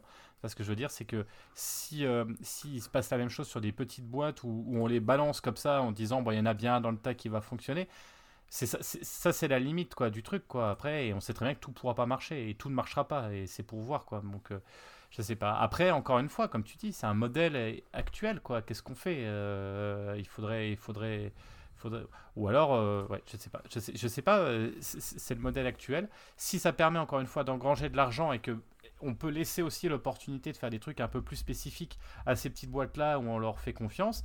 Euh, on parlait, je rappelais de Netflix euh, la semaine, le dernier podcast où justement où tout le monde, comme, euh, comme on se dit, manque d'argent, donc tout le monde se resserre en disant il faut que ça marche, il faut, que ça marche, faut qu'on gagne de l'argent avant presque la qualité ou la spécificité. Si on va tous là-dedans, c'est vrai qu'à un moment, ça va être un petit peu compliqué, quoi. Ça va être compliqué, donc Enfin voilà, ça fait un peu peur et en même temps tu te dis bah c'est le modèle actuel. Euh, après dans le jeu, peut-être qu'il y a côté artistique peut-être plus important et on peut peut-être plus grâce aux indépendants, on a peut-être plus de chance à ce que ce qu'on ait quand même des choses qui nous plaisent? Euh, à ce propos, euh, Sifu, merci Julien, c'est vrai que c'est quand même pas mal et on voit que quand même une petite équipe peut faire des miracles et des trucs de dingue et des grands jeux. Ok, ben merci pour ton avis. N'hésitez pas à, venir en débattre. Attends, il place beaucoup de, produits, là, Jérémy. N'hésitez pas, euh, il, suce beaucoup, Julien, j'ai remarqué ce soir. N'hésitez pas à venir en débattre sur les news. Pas, et... il, pour rien, moi. Attends. Les conseils sont bons, les conseils sont bons. Euh, donc, on enchaîne, on revient dans le monde de Netflix avec Dim qui va nous parler de, de, de la prod Netflix, qui nous fait un gros point dessus. Ouais, entre autres. Et euh, bah, tout d'abord, hein, je tiens déjà un peu à m'excuser auprès de, Tulka parce que je sais que c'est un peu un, grand fervent admirateur de, Netflix. Il, nous envoie à chaque fois avec grand plaisir euh, toutes les bonnes annonces des dernières productions Netflix. Hein. donc euh, voilà, je tiens un peu à m'excuser auprès de lui, mais ma news n'est pas que négative. Hein. Mais euh, voilà, la dernière fois, Jérémy, comme tu nous l'avais bien précisé il y a quelques instants, bah, tu nous avais parlé de Netflix avec la perte de ses abonnés. Et ces possibles conséquences, eh ben, il n'a pas fallu attendre longtemps pour euh, avoir certaines confirmations. En effet, Netflix a décidé de faire une coupe dans sa programmation en arrêtant par exemple de produire des films d'auteurs assez coûteux comme Irishman de Martin Scorsese, qui avait euh, coûté 175 euh, millions de dollars. bah, voilà, ce genre de film va être plus ou moins stoppé bah, faute de rentabilité. Alors, le nouveau mot d'ordre euh, de Netflix, c'est euh, moins de production de ce type pour se concentrer sur les gros projets de, de, de, Netflix comme euh, Stranger Things, hein, par exemple. Alors, on peut regretter aussi le fait qu'il y ait pas mal de licenciements au sein de la firme. 150 personnes qui s'occupaient de la production de, bah, de, plus petits films, des petites œuvres, des, des, plus des films d'auteur. Alors, en résumé, maintenant, Netflix veut produire moins mais plus gros. Alors, un peu triste hein, de se dire qu'au ciné, bah, il n'y a plus que les gros films qui marchent et que Netflix euh, bah, suit un peu la même trajectoire, alors que c'était euh, un des sauveurs euh, des, plus petits films d'auteur ou de série B qui avaient peut-être moins de visibilité. À noter qu'il en va de même quand même pour la branche animation qui devrait être aussi pas mal réduite de son côté. Et bah, le côté paradoxal de cette news, c'est peut-être ça qui va peut-être plus plaire à, à Tulka, c'est que cette semaine, bah, on est en plein, comme tu nous l'avais aussi dit tout à l'heure, Jérémy, en plein Geek at Week, avec plein d'annonces de futures séries. Donc non, hein, Netflix n'est pas mort et il reste quand même euh, certains projets quand même bien intéressants. Comme par exemple, bah, c'est celui qui me chauffe le plus et de très loin, hein, c'est 1899 C'est la nouvelle série des showrunners de Dark. Hein. vu comment je suis fan de cette série, hein, ils peuvent me proposer n'importe quoi, je serai hype par le projet. Et là, le teaser ne dévoile pas grand-chose, hein, mis à part euh, une série d'horreur qui a l'air d'être quand même vraiment bien réalisée, euh, se déroulant sur un bateau au 19e siècle. Et euh, dans ce petit teaser-là, on peut voir qu'au casting, on peut retrouver pas mal d'acteurs qui jouaient justement dans Dark. Et sinon, bah, pêle-mêle, euh, je retiens par exemple euh, The Imperfect, hein, une série euh, qui a l'air d'être une série un peu super-héros. The Midnight Club qui verra le retour de Mike Flanagan, le showrunner de The Hunting of Hill House, qui sera encore une série d'horreur. Alors il y a aussi le Cabinet des Curiosités, encore une série d'horreur, mais cette fois-ci anthologie qui est produite par Guillermo del Toro.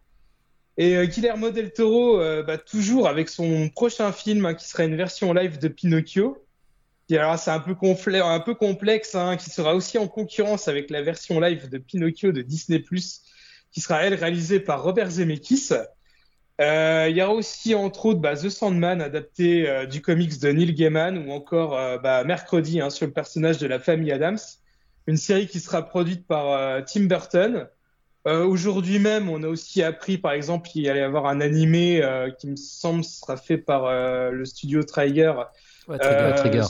Ouais, voilà, sur euh, Cyberpunk, euh, ce qui s'appelle Cyberpunk Netrunner. Donc euh, voilà, quand même beaucoup, beaucoup de choses. Hein. Donc Netflix a encore pas mal de chouettes projets à, venir. Mais malheureusement, on verra peut-être bah, plus trop sur la plateforme bah, du nouveau Scorsese ou encore Charlie Kaufman hein, qu'on avait pu évoquer par ici. Donc euh, voilà, si euh, vous, voulez en savoir plus sur la Geekette Week, euh, bah, n'hésitez pas hein, à faire un tour sur notre Discord. Hein. Notre ami Tulcast l'a quand même pas mal relayé. Donc voilà, vous avez un peu toutes les bonnes annonces sur notre Discord pour suivre l'événement. Bah, merci pour ces news. Ouais, ben, c'est Tulcast, c'est le CM de Netflix en France, j'ai cru comprendre, hein, vu qu'il nous balance toutes les semaines les listings des, des, séries et des films qui arrivent sur Netflix. Ouais, Julien. Non, mais Ouais, moi je suis assez surpris en fait du revirement euh, stratégique de Netflix par rapport à leur politique d'auteur qu'ils avaient euh, essayé de lancer il y a quoi? C'était il y a peut-être deux ans, euh, peut-être deux trois ans. je trouve ça quand même assez difficile à suivre. C'est-à-dire d'un côté tu dis bah voilà nous on va faire un peu presque on, part pour euh, aller chercher les, grands auteurs qui peuvent pas produire leurs films au cinéma parce que leur film il coûte trop cher, parce que euh, leur film il marcherait pas, et on les met sur notre plateforme. Et puis là, voilà, d'un coup, tu. Alors évidemment, hein, on sait qu'ils ont des problèmes aussi dans, en nombre d'abonnements, euh, en nombre d'abonnés, ça, baisse, il y a des, c'est, assez complexe d'arriver à l'équilibre. Hein. C'est toujours des. Voilà, les plateformes de, de, de, streaming, c'est toujours assez compliqué en termes d'équilibre. On le voit même dans le milieu de la musique avec Spotify. Mais voilà, je trouve que de, d'avoir annoncé comme ça en grande pompe que euh, on allait faire une grande politique d'auteur pour finalement dire euh, ouais bah maintenant les projets la Irishman c'est fini, euh, c'était un peu des caprices et, et, on va passer à autre chose et on va faire voilà vulgairement faire de la rentabilité pour voilà pour ramener des abonnés pour garder des abonnés. Voilà je trouve c'est un peu c'est un peu ça revient un peu à ce qu'on disait sur Drôle la dernière fois. Voilà c'est une vision assez court-termiste je trouve de, de la façon de, de, de, produire du cinéma quoi Ouais, Jérémy. Ouais, Jérémy. Et après, on accélère, les gars. Faut accélérer. Il y a Greg là. Il faut accélérer. C'est des news là. Justement, non, non, non, mais là où tu as raison, c'est vrai que quand tu mets une ligne éditoriale qui est assez forte et que tu, tu vends quelque chose euh, presque dessus, et que tu le fais effectivement, ça c'est radical. Il y a le côté radical, c'est-à-dire qu'il n'y a pas, on n'essaye même pas d'excuser, c'est-à-dire que du jour au lendemain, euh, c'est ouais bah non en fait, euh, en fait non, ce sera pas comme ça. Maintenant on change et c'est ça qui est violent en fait, c'est vraiment cette rupture euh, sans, sans pincette quoi. Je veux dire et, j'ai l'impression que ça choque pas et, ce qui me choque peut-être, c'est peut-être a des gens vont dire ouf, tant mieux, parce que moi, les machins de 3 heures en noir et blanc, j'en ai rien à foutre. Et c'est peut-être ça qui m'inquiète peut-être le plus. C'est que je sais, je sais pas si les gens, peut-être, un côté, ils sont pas contents de ça et de se dire, bah, finalement, moi, je préfère, un petit peu à l'époque, on reparle toujours de la télévision, ce qu'elle est devenue, TF1, ou, ou quelque part, on disait qu'il fallait de la culture et que finalement, on s'est retrouvé à un ex-libris qui passait à partir de 23h30, une fois par semaine, enfin, une fois par mois, etc. Et que, bien sûr, il y avait 500 pelés qui regardaient, quoi. Donc, euh, c'est ça le problème, c'est que les gens, je pense que euh, malheureusement ou heureusement, hein, je n'ai pas de jugement, mais je pense que c'est les gens ils n'en ont rien à foutre. Ils veulent, ils veulent s'éclater, ils veulent pas réfléchir quoi. On va pas se mentir, hein, les grands noms qui sont arrivés sur la plateforme ont mis euh, un ou deux exemples, c'était pas des films de ouf non plus. Hein.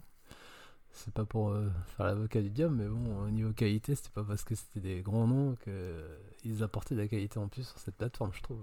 Parce que Irishman, c'était pas non plus euh, un film de ouf, enfin, selon mon point de vue. Ouais, Dim? Non, mais je suis d'accord avec Jérémy. Euh, bah, mis à part Irishman, on va dire tous les auteurs qui ont pu venir sur Netflix euh, c'était surtout une image de marque et un peu une publicité, peut-être pour faire venir quelques cinéphiles, on va dire. Mais le grand public euh, s'en contrefou, quoi. Lui, ce qu'il veut, c'est euh, du blockbuster, du film grand public. Bah, un peu, ça peut arriver aussi, par exemple, moi, quand je vais au cinéma, dans des multiplex, les gens, ils arrivent devant le cinéma ils savent même pas ce qu'ils vont aller voir, ils regardent juste les affiches et les têtes, les têtes d'affiches, les gros acteurs. Et Netflix, on peut se dire que c'est un peu pareil, quoi. Les gens, généralement, euh, quand ils cliquent dessus, euh, qu'ils arrivent sur la page d'accueil, direct, on a une grosse pub euh, pour le gros film du moment. Et c'est peut-être aussi ça qu'ils recherchent, hein, la, va dire la grande majorité. Donc bon, nous, ça nous embête peut-être parce que ça met quand même un, un coup dans la diversité du cinéma. Mais en règle générale, le grand public, je pense qu'il verra même pas la différence parce que le grand public, de toute façon, il va pas chercher ce genre de produit il va regarder ce qu'il y a euh, vraiment en, tête d'affiche à l'accueil et puis basta quoi. Ouais, ou pire les gens. Ouais, Julien, et après faut qu'on enchaîne. Non, non, mais c'était pour dire que voilà, je trouve qu'en en très peu d'années, on est arrivé à la standardisation euh, presque au niveau un peu de la télévision. C'est-à-dire qu'aujourd'hui, Netflix est devenu euh, comme de la télévision. Alors là encore, hein, on peut pas, tu le casses, euh, sera pas forcément d'accord. Et je dis pas qu'il n'y a pas des bonnes choses sur, sur Netflix et, et, au contraire, mais c'est simplement aujourd'hui leur, leur vision, leur politique. Et c'est vraiment la politique de la télévision. C'est-à-dire si ça marche pas, bah ça dégage en fait. Et je trouve que voilà, quand tu veux proposer une œuvre assez variée, assez complète, euh, c'est une façon assez cynique de, de, de, faire ça en fait. Ou alors, fallait jamais annoncer cette politique des auteurs quoi. Ça, ça nous laisse la place. On va, on va faire euh, Upcast euh, la télé, The Upcast TV, et puis on mettra les films qu'on aime bien. Et, non mais il y a d'autres plateformes. Hein, je dis pas. Pour les gars, faut enchaîner là. T'avais un truc à dire, Dim, ou on peut enchaîner? Qu'est-ce que tu veux dire encore? Voilà. Juste dire que euh, tu le casses, à mon avis, sera même d'accord avec nous parce que c'est toujours lui le premier à nous dénicher des, tout petits films. Euh. donc euh, voilà quoi. Je, pense que là-dessus, il sera complètement d'accord. Ok, donc je vais. Ben, N'hésitez pas, pareil, à réagir là-dessus, notamment tu le casses, hein, qui est Monsieur Netflix de Upcast. Moi, je vais enchaîner avec ma news qui concerne Fari, un humoriste français. Je sais pas si vous connaissez, non, vu la tête de Julien, il va dire c'est qui encore ce connard de d'humoriste, rien à foutre. Euh, après avoir joué en exclusivité et gratuitement au festival We Love Green début juin, We Love Green, euh, Farid est de retour avec son nouveau one-man show Aime-moi si tu peux. En fait, j'ai mis beaucoup trop de temps dans ma vie à, à, réaliser que euh, j'aime pas tant que ça le tatouage. pas tant que ça j'aime, mais là, c'est pas représentatif de à quel point. En fait, j'ai réalisé, j'aime pas les conversations que ça crée avec les gens. Tu sais, oh, ça, euh, euh, représente quoi Ça, ça représente que j'avais pas confiance en moi. C'est ça, c'est de ça que je me parlais. J'avais pas confiance. Il le présente en avant-première avant, avant son vrai retour pardon, sur scène prévu pour 2023. Et ce sera au Dôme de Paris, au, donc au Palais des Sports, euh, du 17 au 19 novembre 2002, pour la petite histoire, moi je voulais quand même y aller, mais vu le tarif et vu le lieu, bon bah je vais faire l'impasse et je vais attendre 2023. Ça rapporte pas, c'est le Patreon, je crois. Faites un effort, les gars. Euh, a juste un précédent spectacle, si vous êtes intéressé, ça s'appelle Hexagone, c'est disponible sur Netflix. Ça a débuté en 2018 jusqu'en 2020.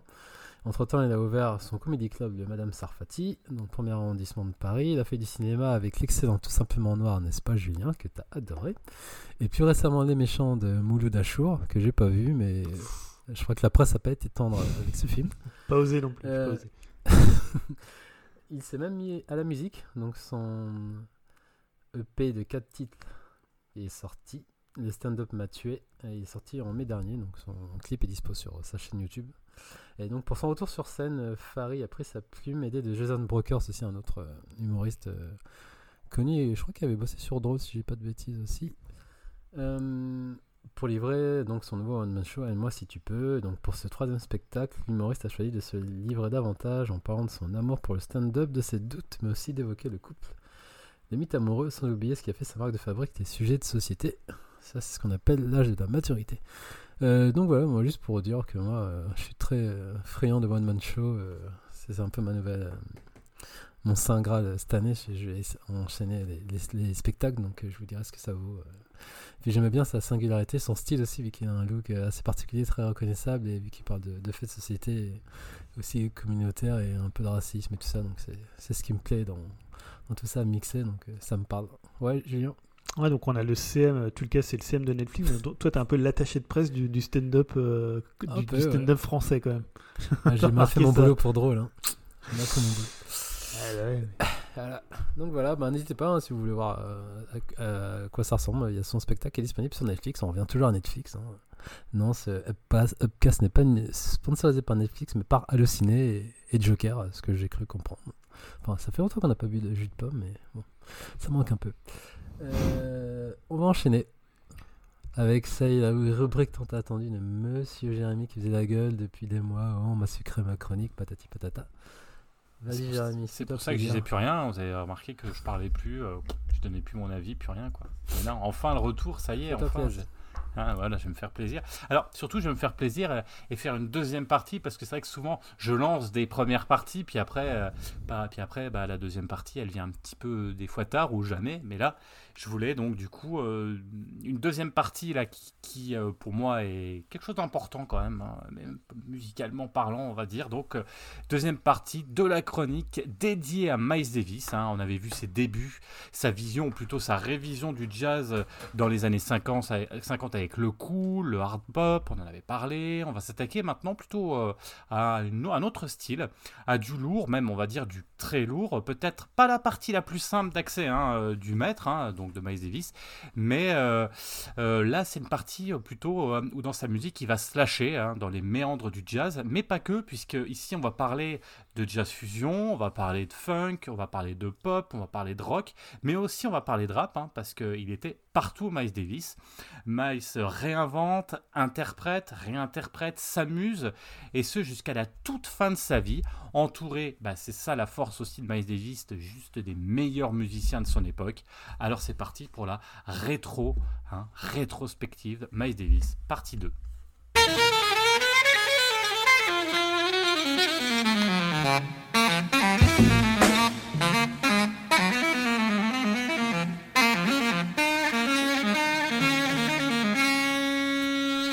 Comme pour la première partie de la chronique, je vais vous proposer 5 albums du maître, hein, évidemment, et comme d'habitude, euh, je vous invite à partager sur les internets votre album préféré, ou au contraire, votre joie de découvrir le maître. Et c'est parti. Du coup, on a déjà parlé dans la première partie de euh, Silent Way, euh, avec deux musiciens qui apportent vraiment une identité à la musique de Miles, c'est Zawinul hein, au clavier et McLaughlin à la guitare. Miles persiste et signe en 1970 avec un album charnière dans le jazz, car proposant un style nouveau et identifiable, c'est ce qu'on appelle euh, le jazz fusion. Il va sortir un album qui s'appelle Beaches Brew, un des albums les plus vendus de Miles Davis, hein, 500 000 exemplaires euh, à la sortie, et maintenant on en est à plus d'un million, euh, en tout cas en 2003 on était déjà à plus d'un million d'albums vendus. Le disque va faire l'effet d'une bombe, pourtant c'est pas son album le plus accessible, mais c'est peut-être le plus créatif, pardon, Footrack, c'est simplement, euh, c'est vraiment, enfin c'est simple, chaque écoute, vous pouvez en avoir une interprétation différente ou redécouvrir des choses que vous n'aviez pas entendues. Un extrait que je vous propose ici, euh, l'extrait s'appelle Spanish Key.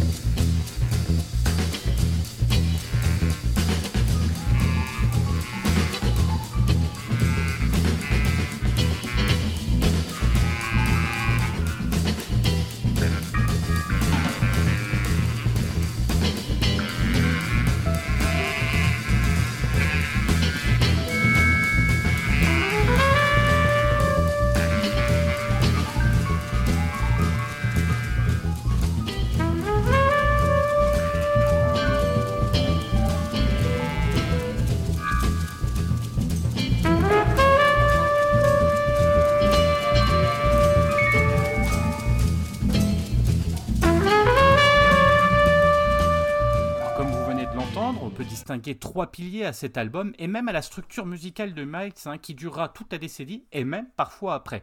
Des thèmes simples pour lancer la machine à zik, hein, avec des morceaux majoritairement longs et répétitifs. Deuxième pilier, euh, bah, c'est concernant les instruments, mise en avant des instruments électriques, la guitare, le Rhodes, bien sûr la trompette. Hein.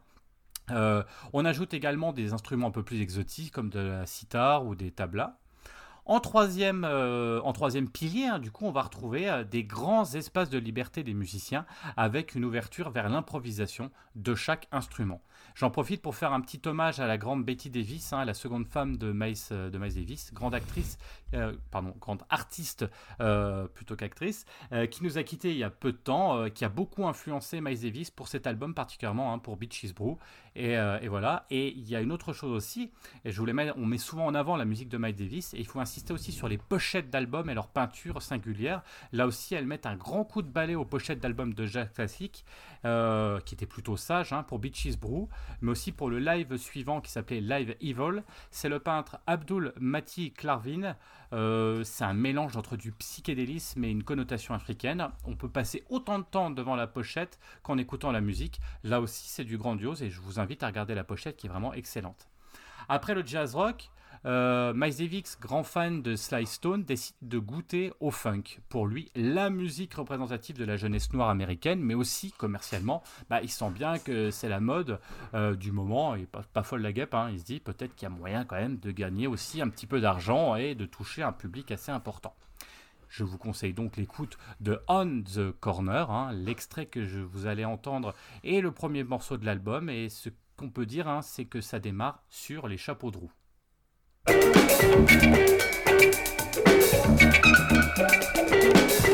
you.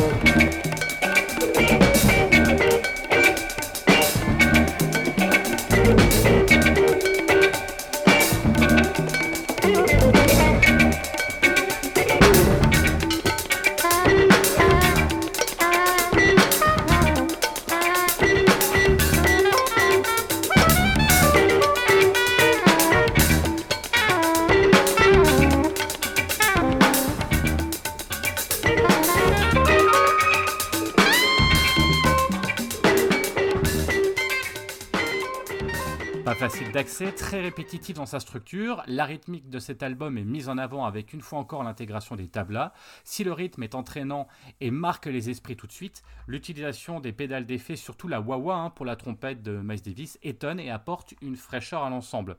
Du jazz, on garde plutôt la liberté et l'improvisation. En revanche, l'esprit funk prend vraiment le pas euh, euh, sur l'intégralité de l'album. Encore une fois, on touche à l'excellence du jazz funk. Par contre, l'album ne rencontre pas un succès tout de suite. Il est même un peu boudé par la jeunesse qui demande euh, plus un, funk, on va dire, plus brut, plus brut de décoffrage et peut-être plus simple d'accès. Euh, je vous conseille quand même euh, d'écouter euh, cet album hein, qui est quand même effectivement pas facile, hein, euh, pas facile d'accès.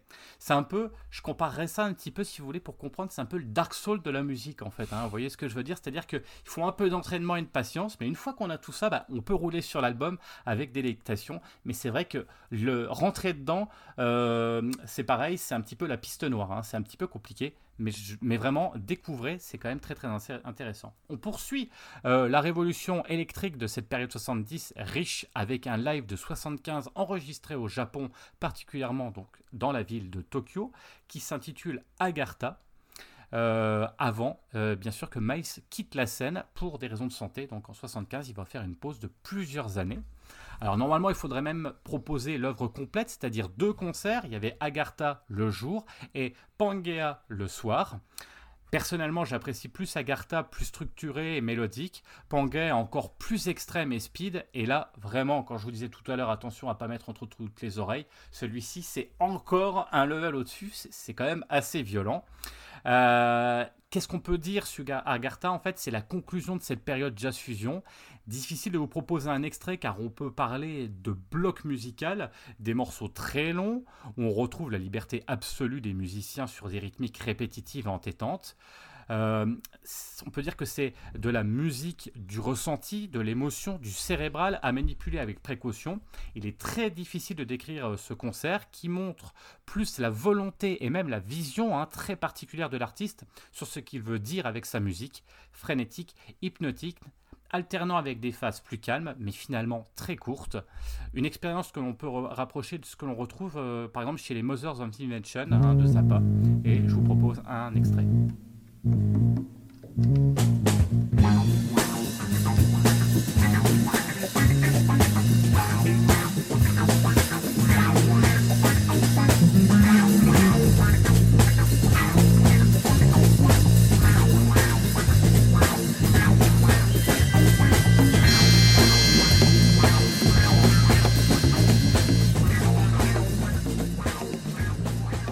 de 5 ans, comme je le disais, pour soigner les addictions, et Miles revient pour poursuivre sa carrière. Je vous conseille l'album paru en 1983 qui s'appelle Star People. On y retrouve un certain Marcus Miller à la basse, et ça, ça sent, hein, car euh, c'est très technique, très énergique. L'album est peut-être celui qui a le mieux vieilli de cette période, années 80, qui, je vous l'avoue, n'est pas celle que je préfère chez Miles Davis. On va écouter un extrait qui s'appelle Speak.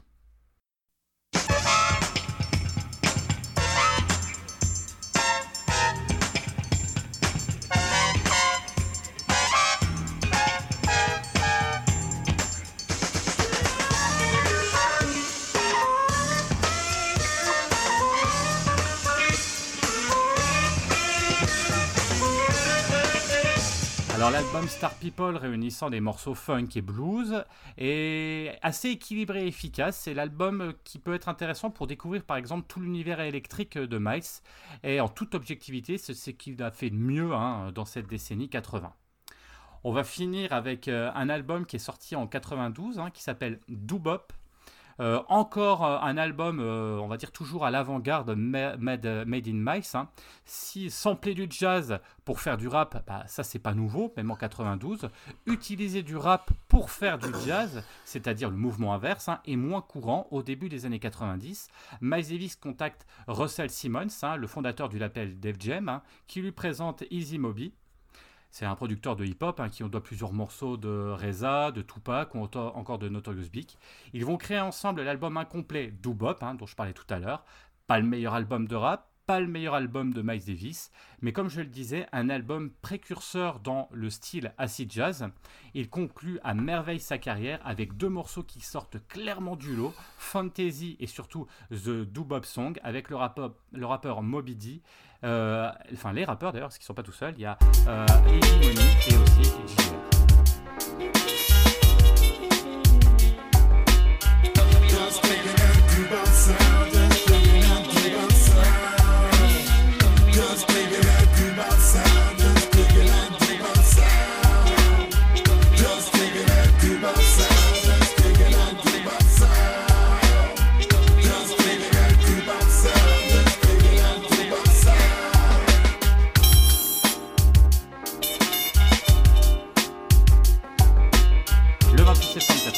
Miles a 65 ans et rentre à l'hôpital pour un bilan médical, mais malheureusement n'en ressortira pas vivant à cause de multiples problèmes de santé.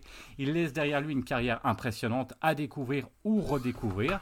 Et pour ceux qui auraient peur de plonger hein, dans le grand bain, j'espère que ces petits repères hein, euh, leur permettront de s'y retrouver et d'oser, comme je disais tout à l'heure, un plonger tout entier dans cet univers singulier et riche en émotions et surtout en bonne musique, tout simplement plonger dans un pan complet hein, de l'histoire de la musique du XXe siècle. Et ça, Miles Davis, vraiment, c'est peut-être un des, artistes qu'on retiendra, du XXe siècle parce qu'il a touché à tout. Et, voilà, et je vous invite véritablement à découvrir euh, peut-être les choses les plus simples hein, de, de, début de carrière ou de fin de carrière où c'était peut-être plus audible, plus des chansons plus, plus faciles et après à plonger dans les années 70 et, et, ces moments de recherche musicale qui sont quand même très très très intéressantes. Bah, merci beaucoup hein, pour cette euh, chronique de qualité comme d'hab. Hein. Est-ce qu'il y aura une partie 3 où tu t'arrêtes à la partie 2 ah, selon toi? Bah là il est mort.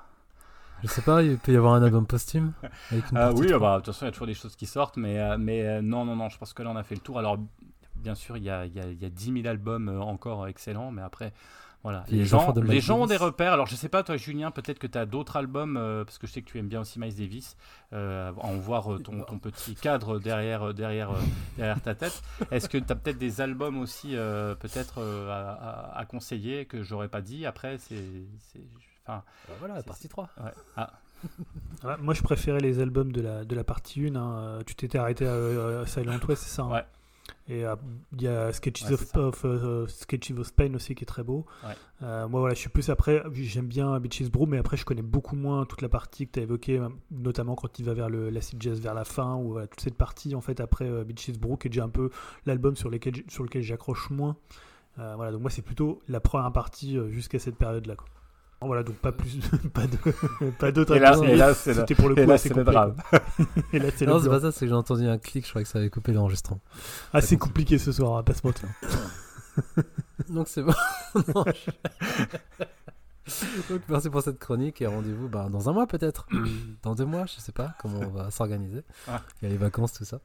Euh, avant de passer pour 3 minutes pour un conseil, hein. on y tient aux 3 minutes, Oh vu que c'est l'épisode de tous les excès. Vite fait un petit tour de table, vu que Greg n'est pas là. Euh, en un mot, hein, rapidement, vous- cette semaine, vous avez regardé quoi? À part votre euh, chronique. Enfin, à part, pardon, à part votre conseil, vite fait, hein, pour savoir, parce que les auditeurs, auditrices aimeraient savoir qu'est-ce qu'on regarde? Ah, il nous prend un brûle pour point, dis donc. Euh, À Ok. Stranger Things, moi, j'ai commencé. Ouais. C'est Et tout juste pour dire un mot, parce que j'ai le droit, hein, sinon il faut pas nous lancer. C'est juste très très surpris, Tu très très surpris par le fait que en fait c'est des mini-films et putain il faut parce que il faut, faut, faut le savoir donc il faut prévenir les gens. Alors je Oh, parle bah, pas de, la heure, série. Ça passe vite. Ah mais, mais heure, attends, quand tu vite. regardes une série, tu peux te dire je vais être entre allez jusqu'à une heure, mais là quand tu arrives, tu pousses à 1h20, 1h30 pour un épisode. Ouais, ouais. Ah écoute, euh, voilà, moi j'ai dit putain c'est Ouais, long, donc euh, voilà. Après, mais je n'en dirai pas plus, mais j'ai commencé ça. Espèce de boomer, c'est ce qu'on appelle. Et c'est tout pour toi? Bah, c'est déjà pas mal, je crois. Bah, Dans la semaine, évidemment. ok. Et alors, alors, Julien, vas-y, vas-y. Toi, je sais que t'en as 40 000. Ouais, non, mais il faut que tu quoi, le, le truc que je vais faire, ça va durer 10 minutes, quoi. Non, mais genre 5, vas-y. allez. Si t'en as 5, je, toi, je sais que tu tournes à 10-15 euh, séries par semaine. Mais Euh, genre, non, si non, j'ai commencé à regarder euh, The, On, euh, The On This City, donc la nouvelle série de David Simon. Euh, Yes. J'en reparlerai, je pense peut-être ici. J'ai vu la moitié des épisodes, c'est assez court, hein, c'est 6 épisodes. Et j'ai euh, regardé euh, The Boys euh, saison 2, puisque la 3 est sortie, mais je n'avais pas encore Ouais. vu la 2, donc pour l'instant j'ai vu que deux épisodes. Et euh, j'ai vu pas mal de films, donc notamment un film hier euh, très sympa qui s'appelle The Florida Project, hein, dont j'ai parlé sur le Discord, qui est le, le deuxième, enfin, qui est le précédent film de Sean Baker qui avait fait euh, Red Rocket, qui se passe juste à côté de Disney World. hein. C'est dans un motel un peu minable à côté de Disney World où, où vivent les gens. Donc c'est un peu une chronique sur les oubliés de, de, de l'Amérique, sur les, les victimes un peu, de, des, enfin les sans-voix de l'Amérique. Voilà. Fait un cinéaste plutôt intéressant, Sean Baker. Voilà. J'ai vu d'autres films, mais sinon ça durerait encore. Et toi, Dim Eh ben, sans surprise, j'ai regardé euh, Obi-Wan Kenobi. Euh, ça, je vous en parlerai quand ça sera fini. hein. Je suis à jour, j'ai vu quatre épisodes. Euh, j'ai regardé hier le premier épisode de Miss Marvel et j'étais agréablement surpris. J'ai trouvé ça vraiment très cool. Euh, j'ai vu la dernière saison de Doctor Who qui était particulièrement nulle.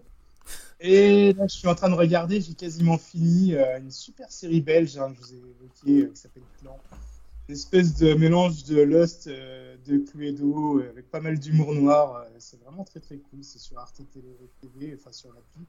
Sur, euh, on peut le retrouver aussi sur YouTube. Pareil, j'ai dû regarder. si, j'ai regardé aussi. j'ai quasiment fini la saison 3 d'Atlanta, qui est toujours aussi bizarre, mais agréable à regarder.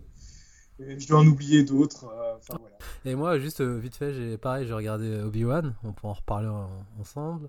J'ai commencé Stranger Things, alors je m'étais promis de d'arrêter après la saison 3. Là, je commence à lire euh, la Bioman, la Bible chez Kurokawa. Et puis voilà, un peu de Kirby par-ci par-là. Et, et voilà, voilà. Et donc, ça y est, on enchaîne les 3 minutes avec Julien. Bon, ça va durer au moins 2 heures, hein, malheureusement. heureusement Non, pour non, certains. non. Et donc tu vas nous parler de jeux vidéo. Tiens, tiens, je crois que c'est un jeu Sony, bizarrement. Alors, ah oui et non, puisque oui, c'est un jeu qui est sorti en exclusivité euh, console euh, sur PS5, mais c'est un jeu qui est désormais sous giron Microsoft, hein, puisque c'est euh, Bethesda, donc c'est Ghostwire Tokyo, donc le nouveau, euh, enfin le nouveau, il, il date de maintenant, je sais plus, il doit être sorti, il doit être sorti il y a peut-être un mois ou deux, peut-être un peu plus même, deux trois mois, donc le dernier jeu en Ah, je date. me permets, ce Ouais. qui est un peu vieux pour toi, qu'est-ce qui se passe?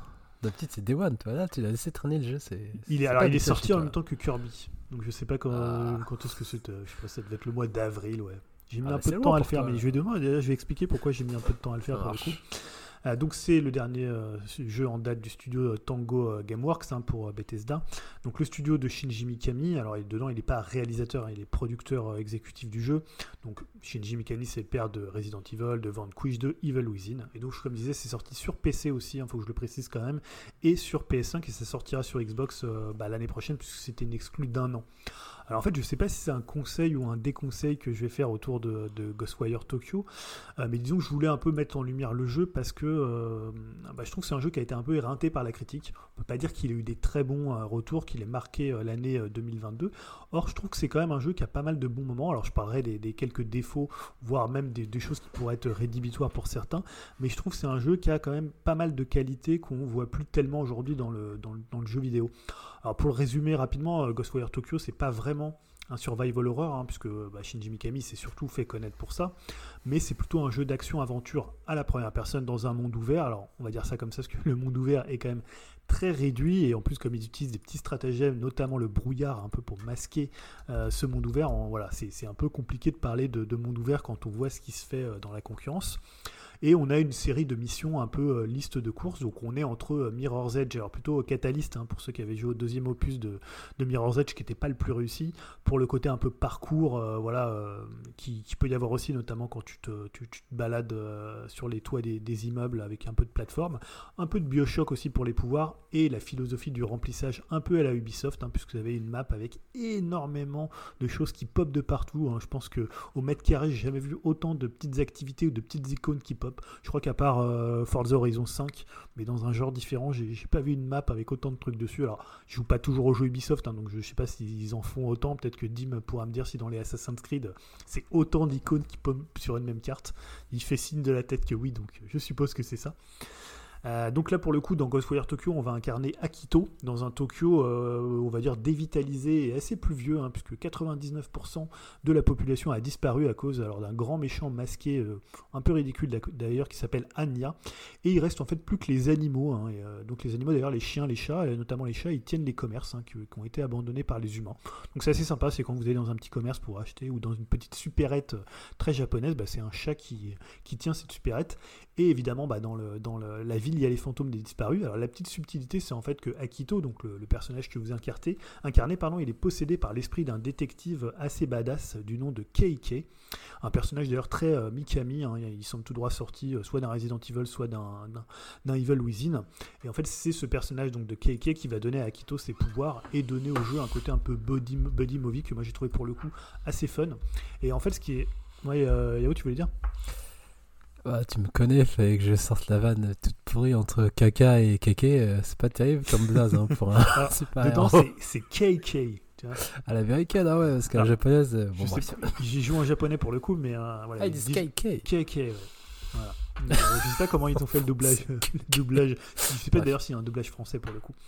Et euh, voilà, en fait, le truc, moindre qui a été- intervention. non, non, mais le truc qui assez surprenant pour moi autour de Ghostwire Tokyo, c'est que, en fait, comme c'est un jeu de, Shi- un jeu de Shinji Mikami, enfin, des studios de Shinji Mikami, je m'attendais, tu vois, à un gameplay hyper solide, euh, hyper, euh, hyper, tu vois, hyper presque novateur, un truc où il allait un peu bah, révolutionner le, le jeu à la, à la première personne.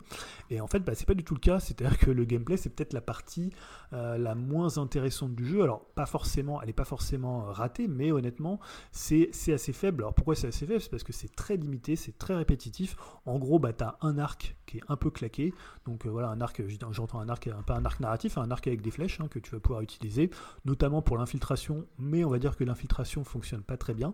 On a trois pouvoirs, le vent, le feu et l'eau, qui sont assez similaires et qui vont jouer un peu de la même façon.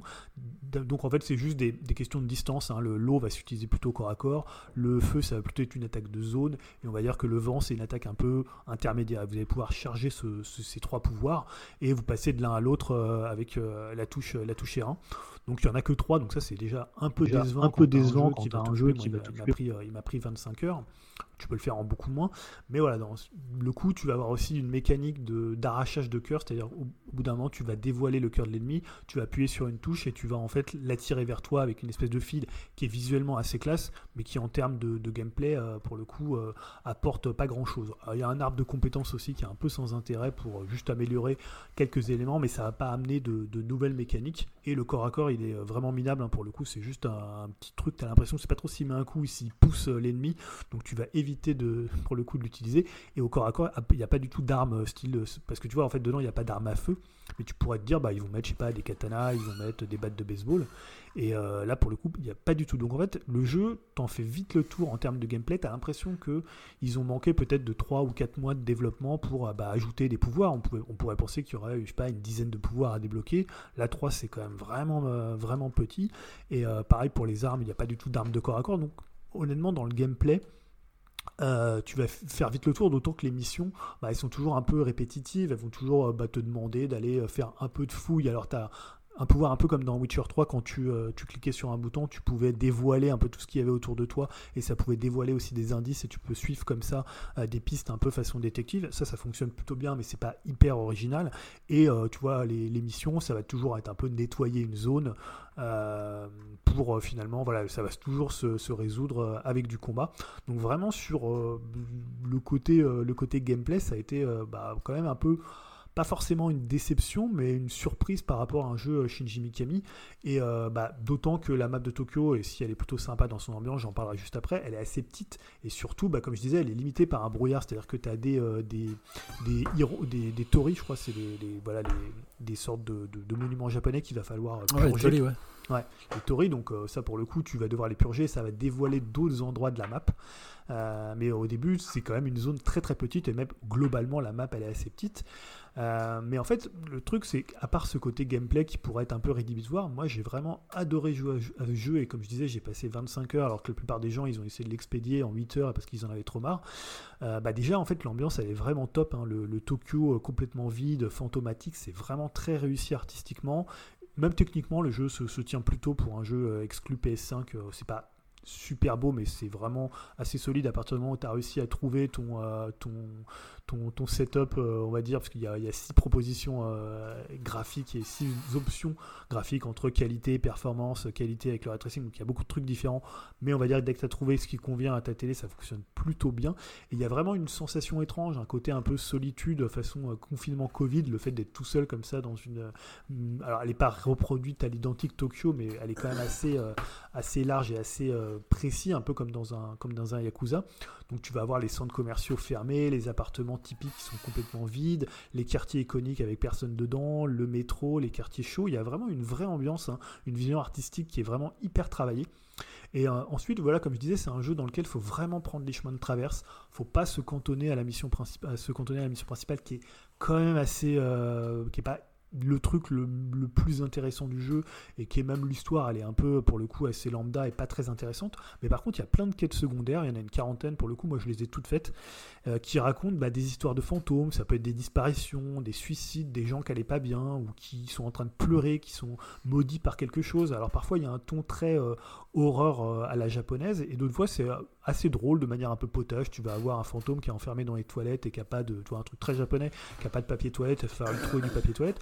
Des trucs comme ça qui vont un peu briser cette, euh, cette monotonie. Et il y a souvent, souvent dans ces petites missions toujours une bonne idée, ça peut être une bonne idée visuelle avec des, euh, des, des- des murs qui vont changer d'apparence, avec euh, un dialogue assez drôle, parce que comme je disais, Keke c'est un côté un peu badass et ça fonctionne vraiment bien. Et toutes les missions comme ça sont en fait beaucoup plus intéressantes que, que la quête principale. Et c'est pareil en fait pour le lore euh, et le. Je parlais des Tori, mais il y a plein en fait d'éléments de folklore japonais qui sont hyper intéressants, hyper détaillés, avec voilà des petites descriptions de, chaque élément, puisque tu as plein d'objets à trouver que tu dois ramener à, aux, vendeurs, donc les chats en question dont, je parlais tout à l'heure. Et en fait ça, ils ont vraiment travaillé ce côté euh, ex- très japonais. Et pour le coup ça, ça fonctionne, euh, ça fonctionne hyper bien. Et le Tokyo, voilà, il a même s'il est complètement vide, il a une vraie existence par les monuments, par les quartiers en fait qui, qui le composent. Et pour le coup, encore une fois, il y a vraiment quelque chose qui se dégage du jeu qu'on voit pas dans d'autres jeux, tu vois. C'est vraiment un jeu qui a, qui a une âme. Et euh, voilà, comme, je disais, il y a presque un côté avec ce, le, côté buddy movie, ça lui donne presque un côté Sudagoichi. On est, pour ceux qui se rappellent, euh, qui avaient peut-être pu faire Shadow of the Damned, où il y avait aussi ce côté en buddy movie entre euh, le personnage principal et un espèce de sidekick un peu ridicule. Là, on retrouve un peu cette même mécanique entre un, personnage comme Keke, qui est très hableur, qui, qui raconte pas mal d'anecdotes, et Akito, qui est plutôt un peu flippé de ce qui est en train de lui arriver. Et, pour le coup, voilà, ça fonctionne assez bien en duo. Et voilà, en final, pour moi, c'est un jeu qui est intéressant si tu prends ton temps pour flâner. C'est sûr, si tu as envie de le rusher. C'est pour ça, en fait, Yao disait, ouais, c'est un jeu qui est un peu vieux euh, pour toi, mais en fait, c'est que j'ai eu du mal à, tu vois, tous les jours à me dire tiens je vais y jouer j'avais pas forcément envie d'y revenir c'est à dire quand j'y jouais j'étais très content je faisais des sessions de 2-3 heures mais en fait j'avais tu vois j'avais pas envie d'y revenir forcément tous les soirs donc je l'ai alterné avec, un, avec d'autres jeux. Et euh, pour le coup, j'étais plutôt content de faire comme ça, de pas forcément le rusher. Parce que, en fait, voilà, quand tu prends un peu les chemins de traverse, quand tu regardes un peu ce qu'il a à côté, même si le gameplay est un peu redondant, et c'est pour ça que j'ai essayé plutôt d'espacer les sessions, bah en fait, c'est vraiment un jeu qui a une personnalité euh, comme on voit pas. C'est-à-dire, ça m'a un peu rappelé ce qu'avait pu faire aussi. Alors, moi, j'ai pas beaucoup joué, mais sur la dizaine d'heures que j'avais fait, Astral, Astral Chain de Platinum Games, où tu allais aussi te balader dans cette ville. Et euh, même un peu Yakuza, il y, a des, il, y a des, il y, a des, vibes comme ça très japonaises qu'on retrouve plus tellement. Donc, Après, je te coupe. Ouais. Pour Astral Chain, c'était très limité la ville. Hein. C'était. Mais là, c'est aussi, là pour le coup, c'est très limité. C'est-à-dire que tu as, très peu, as très peu d'interaction avec le décor, mais par contre, tu vas pouvoir te promener, aller sur les toits, te, te balader. Et en fait, c'est plus euh, une façon un peu d'occuper l'espace et d'avoir cette ville complètement vide et rien qu'à toi. Euh, qui est hyper intéressant. Et voilà, je trouve que c'est un jeu qui a vraiment une, une, personnalité, malgré, comme je disais, vraiment un gameplay qui est assez répétitif et je comprends. En fait c'est pour ça que je dis c'est plutôt ni un conseil ni un déconseil parce que honnêtement je pense que ça peut vite vous saouler au bout de 5-6 heures si euh, vraiment le gameplay euh, vous adhérez pas au truc. Et euh, voilà le jeu est quand même assez répétitif et ça je peux pas le cacher. Et honnêtement je pense qu'ils auraient dû prendre 3-4 mois pour rajouter des pouvoirs rajouter des armes. Là en l'état ça reste un jeu voilà une espèce de curiosité mais honnêtement c'est un jeu dont je me souviendrai plus loin que cette année en fait. Alors qu'il y a des jeux finalement qui, étaient peut-être meilleurs et euh, tu les oublies peut-être plus vite. Mais je trouve vraiment qu'il a quelque chose quoi. Ok, ben merci pour ton retour. Euh, un peu déçu, moi je m'attendais à une killer app, mais bon, comme tu le dis, euh, le retour des, des journalistes et ah, même des joueurs euh, très J'ai trouvé, trouvé, la presse dure avec le jeu, mais je peux pas nier non plus qu'en termes de gameplay, pour quand tu t'attends à du Mikami, que tu as fait du Vanquish et que as vu. En plus, il est que producteur. pour Il est que producteur, il fait travailler ses équipes et c'est un peu la jeune génération. D'ailleurs, je trouve ça un peu. Enfin, pas un peu salaud, mais c'est toujours pareil, vu qu'il a une renommée, tu mets son nom en avant, alors que le réalisateur. Enfin, à la base, c'était une réalisatrice, c'est celle qui était venue sur. Qui est partie. Oui, si, c'est qui c'est le réalisateur, même pas. J'ai oublié son nom parce que je l'ai terminé hier, j'ai vu son nom et je me suis dit, il faut que je le retienne et pour le coup, ça m'est sorti. c'est toujours ça, c'est un peu triste pour ceux, pour vraiment les vrais réals, t'as toujours le producteur qui est. Ouais. Qui pop son nom pop alors je sais même pas ce qui était vraiment impliqué dedans. Ah ouais, euh, produit, exécutif producteur, c'est pas non plus. Euh, ok, bah de toute façon, c'est le genre de jeu qui va, qui va pas tarder à être. Euh, qui va, son prix va baisser vu ah bah, déjà, il marche pas des masses crois qu'il ah est 30 euros. Et pour ceux qui sont pas trop pressés, il va sortir sur le Game Pass euh, Day One euh, bah, dans 7-8 euh, mois. Ils ont un an d'exclusivité en fait. Il est pas dispo sur, il est que dispo sur PS5 et. ouais, il faut attendre un an. Ouais, il faut attendre un an. Mais il sera pas, il est pas à PS4 quoi. Vraiment une non, non, ce qui est assez étonnant d'ailleurs parce que voilà, c'est pas non plus un jeu, c'est pas une claque technique, c'est plus une claque artistique. Bon bah ok, bah merci pour ton retour. moi je suis un peu déçu euh, venant de Mikami. Et... Ah, Notamment, ça peut moi, penser... je te conseille quand même, hein, de mon point de vue c'est plutôt un conseil, mais je comprends que des gens n'accrochent pas. Quoi. Ça me fait penser au prochain euh, Kamiya, t'en souviens sur les Kaiju et ah oui, projet, euh, qu'on a toujours, ouais, je sais pas ce que ça devient, mais bon, c'est Platinum. Hein. Alors moi je vais enchaîner avec une série qui crée le débat sur notre plateforme de discussion. Je vais parler du flambeau la nouvelle pépite série française de Canal qui est sortie ce mois-ci. Donc c'est la suite de, La Flamme avec Jonathan Cohen, hein, pour ceux qui ne connaissent pas, mais c'était déjà une série euh, mythique pour moi. Je crois que je l'avais mis dans mes séries de top. Euh, je crois que c'était il y a deux ans ou un an. Mais Julien a dû dire encore c'est de la merde, comme d'habitude. monsieur médisant. Euh, donc qu'est-ce que c'est le flambeau En gros, c'est ça reprend le concept de la flamme. Que la flamme, c'est déjà un pastiche de d'une télé-réalité à la con, de bachelor. voilà, enfin de la merde quoi. Et là, le principe c'est de reprendre Colanta et de mettre à la sauce euh, humour de Jonathan Cohen avec son personnage de Marc qui revient et qui se retrouve sur l'île avec euh, tous les anciens, une bonne partie des anciens protagonistes de La Flamme. Donc on retrouve euh, un casting de folie, il y a Ramzi Bedia, Leila Bekti, Camille Chamou, euh, Sébastien Chassagne, un petit nouveau, mais voilà, j'en dis pas plus.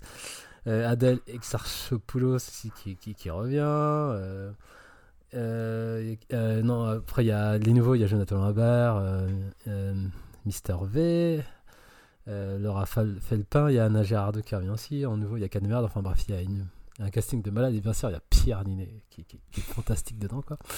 Et donc, c'est en 9 épisodes, ouais, d'une ouais, vingtaine de minutes. Et je trouve que ça reprend parfaitement bien les- les concepts et, la façon de filmer. Enfin, la façon de filmer.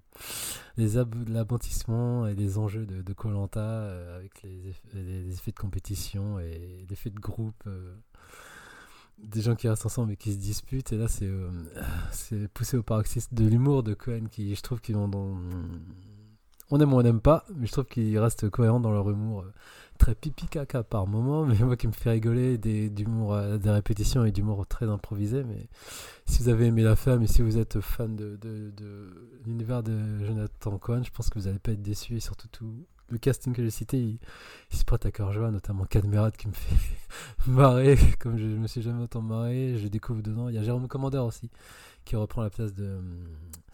Comment il s'appelait? Ah, Vincent. Vincent. De Dienne. Vincent de Dienne. Vincent de Dienne, voilà, qui était dans, dans La Flamme. T'as Jonathan Lambert, bah, pareil, il est excellent. Mister V, c'est une bonne surprise. Euh, Laura Felpin aussi, elle est marrante. Bah, Adèle, pour moi, elle est égale elle-même. Dans, dans les comédies, pour moi, elle excelle. Euh, Leila Bekti, pareil. Enfin, et Pierre Ninet, c'est. Enfin, ils se lâchent, quoi. Ça, ça fait plaisir de voir des acteurs qui se font, qui se font plaisir, qui, ça se voit qu'ils s'amusent vraiment. Ils se prennent pas la tête, ils sont là pour rigoler. Et moi, ça marche. Après, les épisodes un peu plus faibles que d'autres, mais je conseille dans- notamment l'épisode 6, 8. Je crois que j'ai pissé de rire pendant euh, 20 minutes, j'arrêtais pas. Ils sont, je trouve qu'ils sont forts les scénaristes. C'est le même scénariste que, que la première saison, donc on retrouve euh, Freddy Gla- Glavieux, je crois, et là, et euh, Florent Bernard aussi, qui était déjà sur, euh, sur le 1. Et le réalisateur, c'est le même, euh, pareil, de la femme, et qui a aussi bossé avec Jonathan Cohen sur euh, Serge Le Mito. Donc, alors, moi, je trouve que c'est une excellente série. Je crois que je vais la mettre dans mon top des séries de 2022. Et j'ai hâte d'avoir le retour de Jérémy, je sais à peu près, mais Julien, de toute façon, il nous a dit que c'était de la merde depuis le début. Mais je pense que Dim, ça te plairait. Il faut que tu fonces la voir cette série. Et bon, bah, je, je vous laisse entre Jérémy et Julien, mais moi, franchement, je la recommande. hein. Je suis pisse de rire cette série. Elle fait trop du bien à voir. hein. Enfin, Ju- Julien, enfin ouais, je pense que après, après moi, je- moi aussi, j'ai été, j'ai été client parce que on a pu, enfin, c'est tellement aseptisé, je trouve. euh, le, le- le- alors, il y a des défauts, bien évidemment. Je vais pas, je vais pas, on va pas, on va pas, on va pas se le cacher. Il y a des trucs qui, qui fonctionnent plus ou moins bien parce qu'il y a une telle part d'improvisation des fois où tu te dis mais jusqu'où ils vont aller, mais arrête la caméra, arrête-toi là. Mais c'est ça aussi la force du truc, c'est-à-dire qu'à l'heure actuelle, c'est tellement aseptisé que c'est dingue, je trouve, de, de, produit par Canal, de voir des espèces de trucs comme ça euh, arriver euh, avec euh, voilà. Mais c'est, j'ai le sentiment que ils ont dit ouais Jonathan, vas-y, vas-y, fais, mais vas-y, lâche-toi, fais ce que tu veux, on s'en fout. Vas-y, fais des blagues par, vas-y. Mais peux faire ça Oui, oui, non, mais vas-y, vas-y. Et ça, on le voit tellement plus que des fois ça tombe à côté. Mais, mais des fois, c'est tellement. euh, Enfin, voilà, c'est tenu par un Jérôme Commandeur qui est quand même. euh, Enfin, moi, je- j'aime beaucoup. Et, et même dans ses spectacles, je trouve très, très fort. La force aussi, je trouve, c'est que à la base, c'est adapté en fait d'une série euh, américaine. Qui euh, en fait avait euh, à la deuxième saison a repris encore le système du bachelor, euh, sauf que là je crois qu'il y avait plusieurs hommes pour une seule femme. Et, Jonathan Co- Cohen s'est dit ah bah oui mais non je trouve que c'est pas efficace. Et il était parti là-dessus et il s'est dit tiens et si on s'amusait à pasticher un autre en fait une autre une autre série enfin série un autre jeu télévisé en l'occurrence un jeu d'aventure et, et- et c'est réussi parce que le pastiche est vraiment, on retrouve les, les clés de, de ce qui fait la substantifique moelle en fait euh, de Colanta, mais absolument tout, avec euh, bah, des délires, euh, enfin la manière de filmer, avec des délires, mais toutes les trois secondes. Et en fait, ça fait plaisir de voir autant d'acteurs. Mais, mais, mais en roue libre, alors oui, oui, c'est la qualité du, enfin, ou le défaut de la qualité, quoi. En roue libre, c'est-à-dire que Niné, ben, Excellent l'idée. Niné, euh, je peux, sans spoiler, mais à un moment, euh, bah, il a- n'y a pas de spoil de toute façon, mais. Oui, mais c'est faut le voir. là. Mais, déconner. mais, mais Niné, quoi, t'es là, tu te dis, mais on sent que.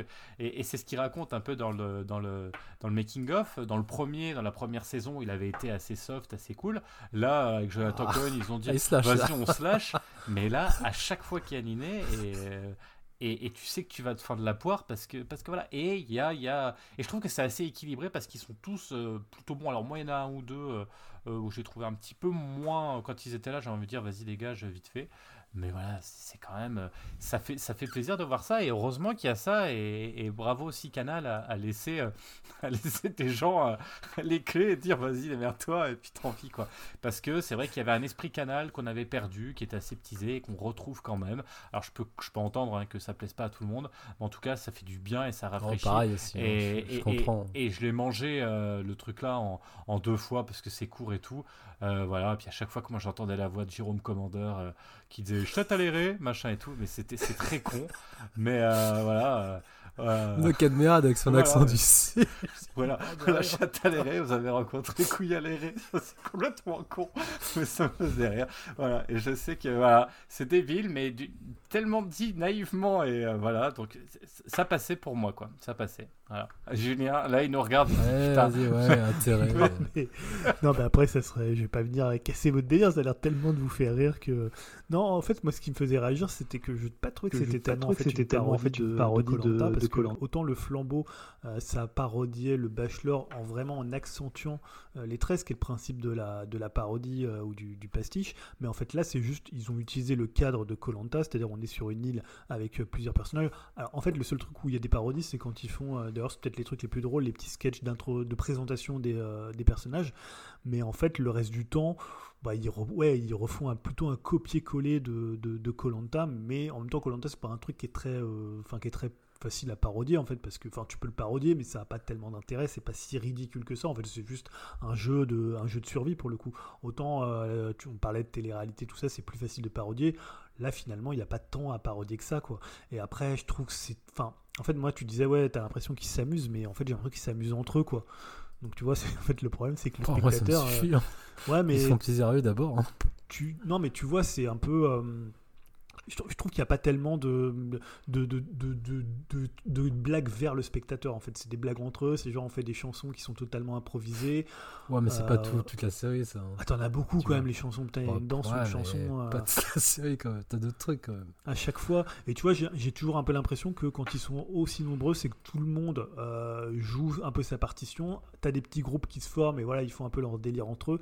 Et euh, ouais, comme tu disais, je trouve que le plus drôle, c'est quand même euh, Jérôme Commandeur. Je trouve que c'est lui qui tient un peu le truc et qui amène ce côté où, voilà, je trouve qu'il a une espèce d'humour à froid en fait qui fonctionne très bien en, animateur, voilà, un peu à la Denis Brognard où t'as- t'as- tu dis peu de choses, mais finalement tu le, c'est assez efficace.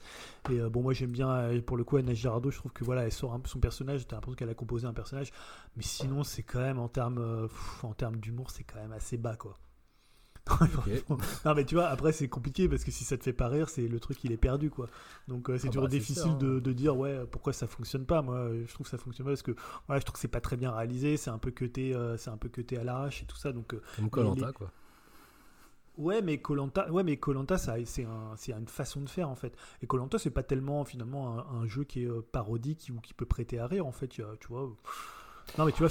Mais, mais justement, c'est ça qui est Ouais. réussi, c'est que les jeux, ils ont fait des vrais jeux avec un, Ouais, des vraies règles qui sont très cons, mais avec des vraies règles Ouais, et, qui sont cohérents. Et c'est ça que j'ai trouvé fort, c'est que et ils ont pris le, le modèle même. Alors, je suis, je suis vraiment pas un fan de Colanta non plus. Je crois que j'ai jamais, j'ai vu un épisode ou deux, mais enfin, c'est pas un truc qui me plaît. Mais en tout cas, la démarche de, je les vois vivre, en tout cas survivre, et je dois, parce que c'est toujours le même principe, hein, la série et puis le Colanta, Ah, c'est ouais, ça. C'est pour ça que c'est exactement le même principe. Ah, Je les laisse vivre et je les vois en train de se, se pouiller, se charcuter se, euh, euh, le matin, etc. Ils ont leur, leur jeu, ils arrivent à avoir l'immunité ou pas, euh, et à la fin, bah, c'est hop, on en dégage un. Et ça, on reprend le schéma. Oui. Et Et- ça, ça s'appelle un copier-coller, ça s'appelle pas une parodie.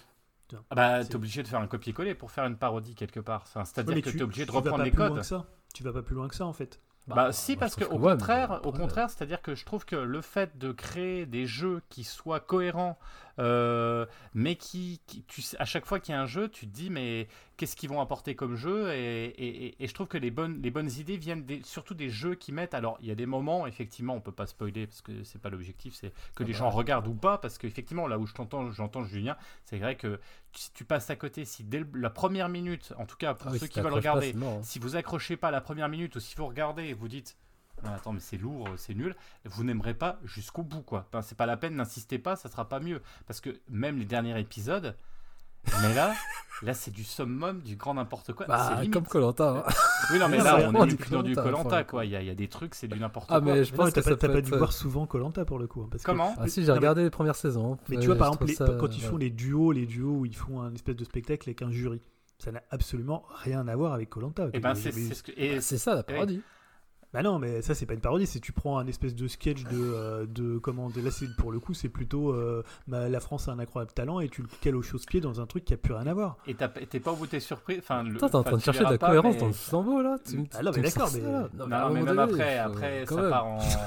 Je sais pas, moi tu fais mec, une parodie. il, pardonne sur des films et là il sort de la cohérence. Ah non, mais dans- quand dans- tu dans regardais les inconnus qui faisaient des parodies, bah ils parodiaient l'émission en poussant le curseur au maximum. Ouais, non, mais là, là, on une est parodie, dans un pastiche. Là, il y a du délire, c'est-à-dire que, mais même déjà dans la flamme, c'est-à-dire qu'à un moment, Bah oui, euh, c'est ça, c'est l'humour de. Alors après, en fait. en- encore une fois, mais euh, je pense que c'est ça, c'est qu'il y a un moment, soit tu acceptes le truc où tu te dis où est-ce qu'il va aller et il va très très loin et même des fois trop loin, hein, je l'entends, mais mais il faut faut se dire, enfin il y a, y a un épisode où t'es même plus, t'es dans t'es dans Top Chef quoi. T'es même plus dans Colanta et tu te dis, tu te dis mais pourquoi, enfin tu vois et ça part en cacahuète. Et même eux ils ont dit oh on est parti. Parce que j'ai regardé le making of qui était presque aussi intéressant que la série. Et ils ont dit ouais bah dans l'épisode là on s'est dit tiens si on faisait on s'est dit ça peut être marrant. Et après voilà tu perds je pense effectivement une partie mais de, de ton public mais j'ai le sentiment quand même que alors après c'est pas parce que ça marche que c'est bien on le sait très bien et on le dit souvent ici hein, euh, et on le dit mais j'ai l'impression quand même que les gens ils sont plutôt euh, ils sont plutôt ça cartonne. euh, ouais, ça cartonne pas mal. Alors après, c'est vrai que ça fait un peu mal au cœur aussi si on fait des, des, des parallèles. On voyait drôle, qui est effectivement, on est bien d'accord, mieux écrit, plus fin, tout ce qu'on veut, mieux tra- et qui et qui va passer à la trappe. Plus fin, euh, ouais, c'est mieux écrit, mais plus fin sur certains trucs, pas forcément. Bon, Bon, bref, c'est- mais ça c'est mon point de vue. Oui, oui, je vois après- ce que tu veux après, voilà, dire, mais mais plus fin, c'est- faut pas voilà. plus. Mais, mais un truc comme hein, ça, euh, après, moi, ça m'a rappelé à une époque où, effectivement, moi, ce que j'ai aimé, c'est le côté, la liberté euh, de, di- de, de faire.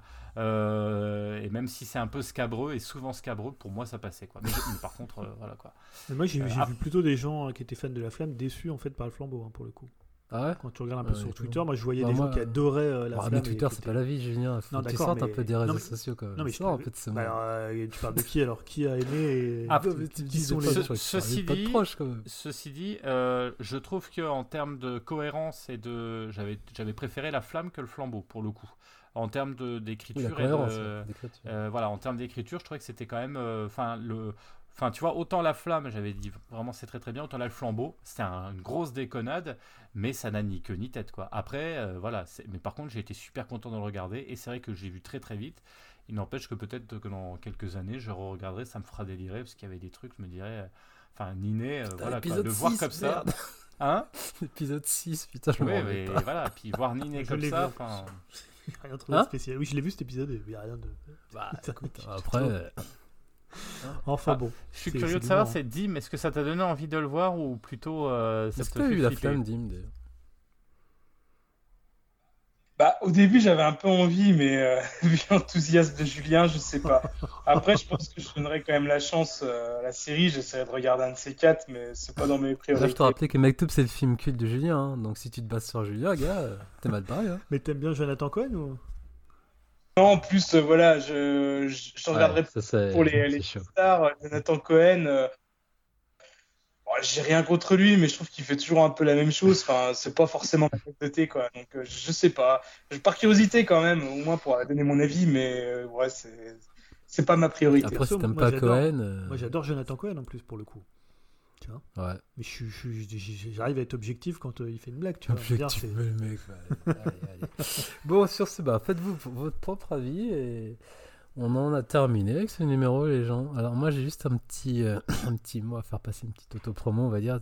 J'ai l'immense honneur d'être invité par Thierry, on en parlait au début euh, dans ce podcast, Level Max, pour parler de, l'anniversaire de la Wii. euh, voilà, avec des gens sympathiques comme Nostal et BMC et, Parker aussi. Ils ont eu l'immense gentillesse de m'inviter vu qu'ici, on peut pas trop parler de ce genre de sujet. Quand je- j'en place une, on coupe direct le micro. Donc euh, voilà, je les remercie de m'avoir euh, ouvert la porte grande ouverte et de m'avoir accueilli avec gentillesse. hein. C'est ce que j'ai un peu perdu chez Upcast, mais bon, hein, c'est comme ça. Surtout depuis les le élections. gars, là, le- j'ai- voilà. On le laisse hoster et tout. Et Scandale. On le laisse, voilà. Enfin, bref, la Wii, Donc on en le dernier numéro. jours. le dernier numéro est sorti, donc allez voir Level Max, ça se trouve sur les réseaux. Ça dure combien de temps coucou à 8h12 Terry, ou... Non, il dure 4h et 4 Oh, bah, ça va. Petit format. mais C'était super intéressant à faire avec du matos de pro. Et, Ah ouais, ça, c'est vrai qu'ils ont un bon son. ouais, c'était cool aussi d'être, euh, de voir des En gens en. IRL vu que Ouais. voilà. Et c'était, un long trajet, mais bon voilà, c'est- c'était sympa. Merci encore Terry. C'est et- beau, mais c'est long. Petit coucou. Et donc voilà. Et bon bah, voilà, et on va se terminer en musique. Alors c'est- pour le coup, j'ai enfin pour le coup, j'ai choisi en forçant vu que j'ai jamais. Ah ouais, On lui permet rien, mais il choisit la musique. c'est- T'as Ouais, quand même les la gens musique. comment ils Bah. J'ai choisi XXX Temptation et, et Yeah, donc Yeah c'est pour que Kanye West. euh, Le titre c'est True Love et ça va sortir sur l'album posthume de XXX Temptation, euh, dont je ne connaissais pas trop son œuvre. Euh, J'ai surtout entendu le morceau qui est dans la BO de Into a Spider-Verse. euh, je trouvais ça assez mélancolique et pareil pour ce morceau qui est assez mélancolique et, et voilà qui, qui donne pas trop la pêche. Mais je sais pas, toi tu connais peut-être mieux euh, euh, ce rappeur Julien, non? Oui, alors pas, pas particulièrement. Ah, hein, je connais un peu de nom, j'ai écouté deux trois trucs, mais plutôt des featuring. Mais oui, si c'est un peu déprimant, ça va bien aller avec ce, ce numéro, je pense. C'est sorti en pas, quelle année, tu as dit? C'est T'as dit quoi? C'est sorti en quelle année ton morceau là? Non, Ah, ça, ça, ça- l'album il sort demain. Ah, posthume, oh, on est en avance, ça. Attends, je suis Ah, précurseur. L'exclu. Yeah. On l'a eu en exclu, enfin, les morceaux sont disponibles gratuitement, soit que c'est la partie 2. Et voilà, et Kanye il parle aussi de sa relation avec Kim et sa séparation. Donc, pour ceux qui sont intéressés par les gossips, tout ça.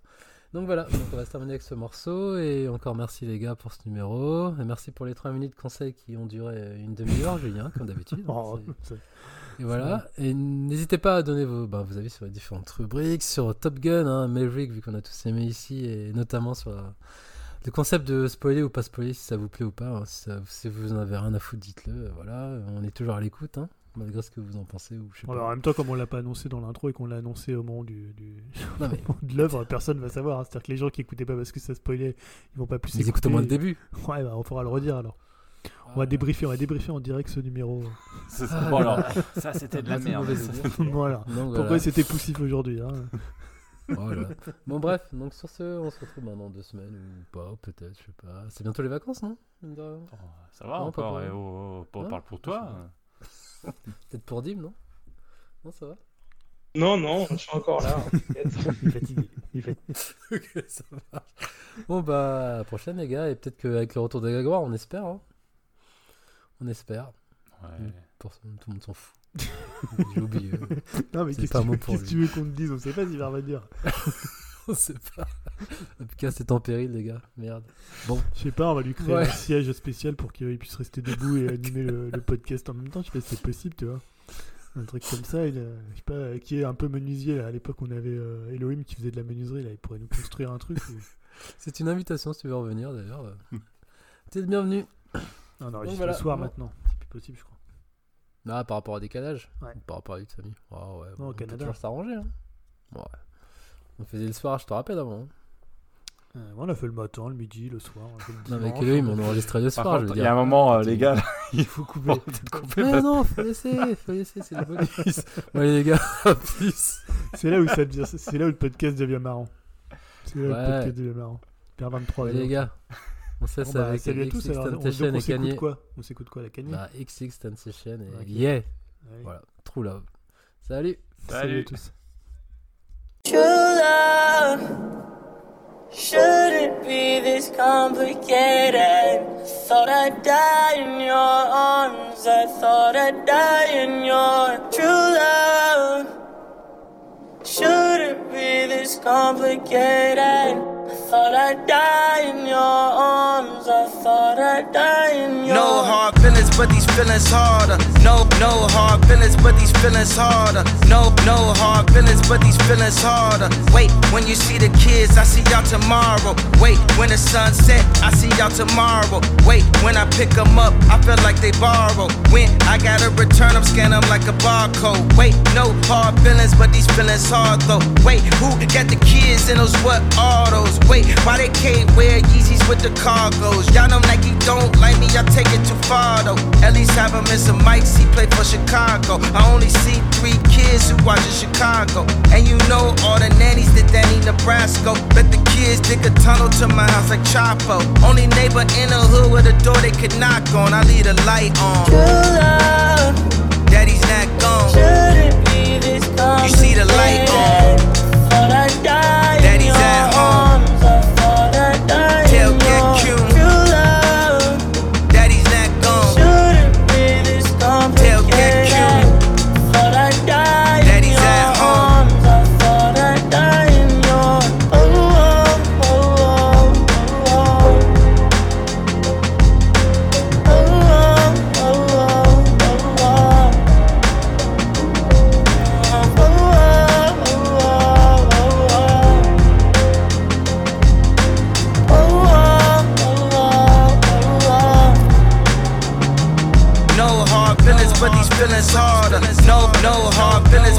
Feelings, harder. No hard feelings, but these feelings harder. True love shouldn't be this complicated. Thought I'd die in your arms. I thought I'd die in your true love. Shouldn't be this complicated. I thought I'd die in your arms. I thought I'd die in your. Qu'est-ce qu'il y a? Ah non, il y a KZ. KZ ou KZ. KZ Jones qui est jouable. Oh putain. Et il il Je sens qu'il va pas être hyper concentré. Ouais, je sens que là, il va pas être hyper concentré. Sachant que c'est euh, lui qui host, ça va quand même être assez particulier. C'est-à-dire qu'il va y avoir faire- des coupures avec des trucs qu'on va pas tout comprendre. Non, mais il y a des Gauthier là. Si, euh, je- j'ai rien foutu, je regarde le. Tu peux faire une rediff, hein, tu, peux, tu peux regarder en rediff tout à l'heure. hein. Ah ouais, je sais. Claire en train de qui va faire Ouais, qu'est-ce qu'il y a? Rien, rien, vous inquiétez pas, les gars. Attends, mais il y a Abredonil et KZ Jones. Putain. C'est clair. Pouh. Six joueurs. Putain. On coupe sinon. Non, mais attendez, Bon, pour une fois qu'il y a quelque chose qui me. Donc on est prêt Bah, nous, regarde, Attends, on est- Attends, attends, attends, je cherche. euh.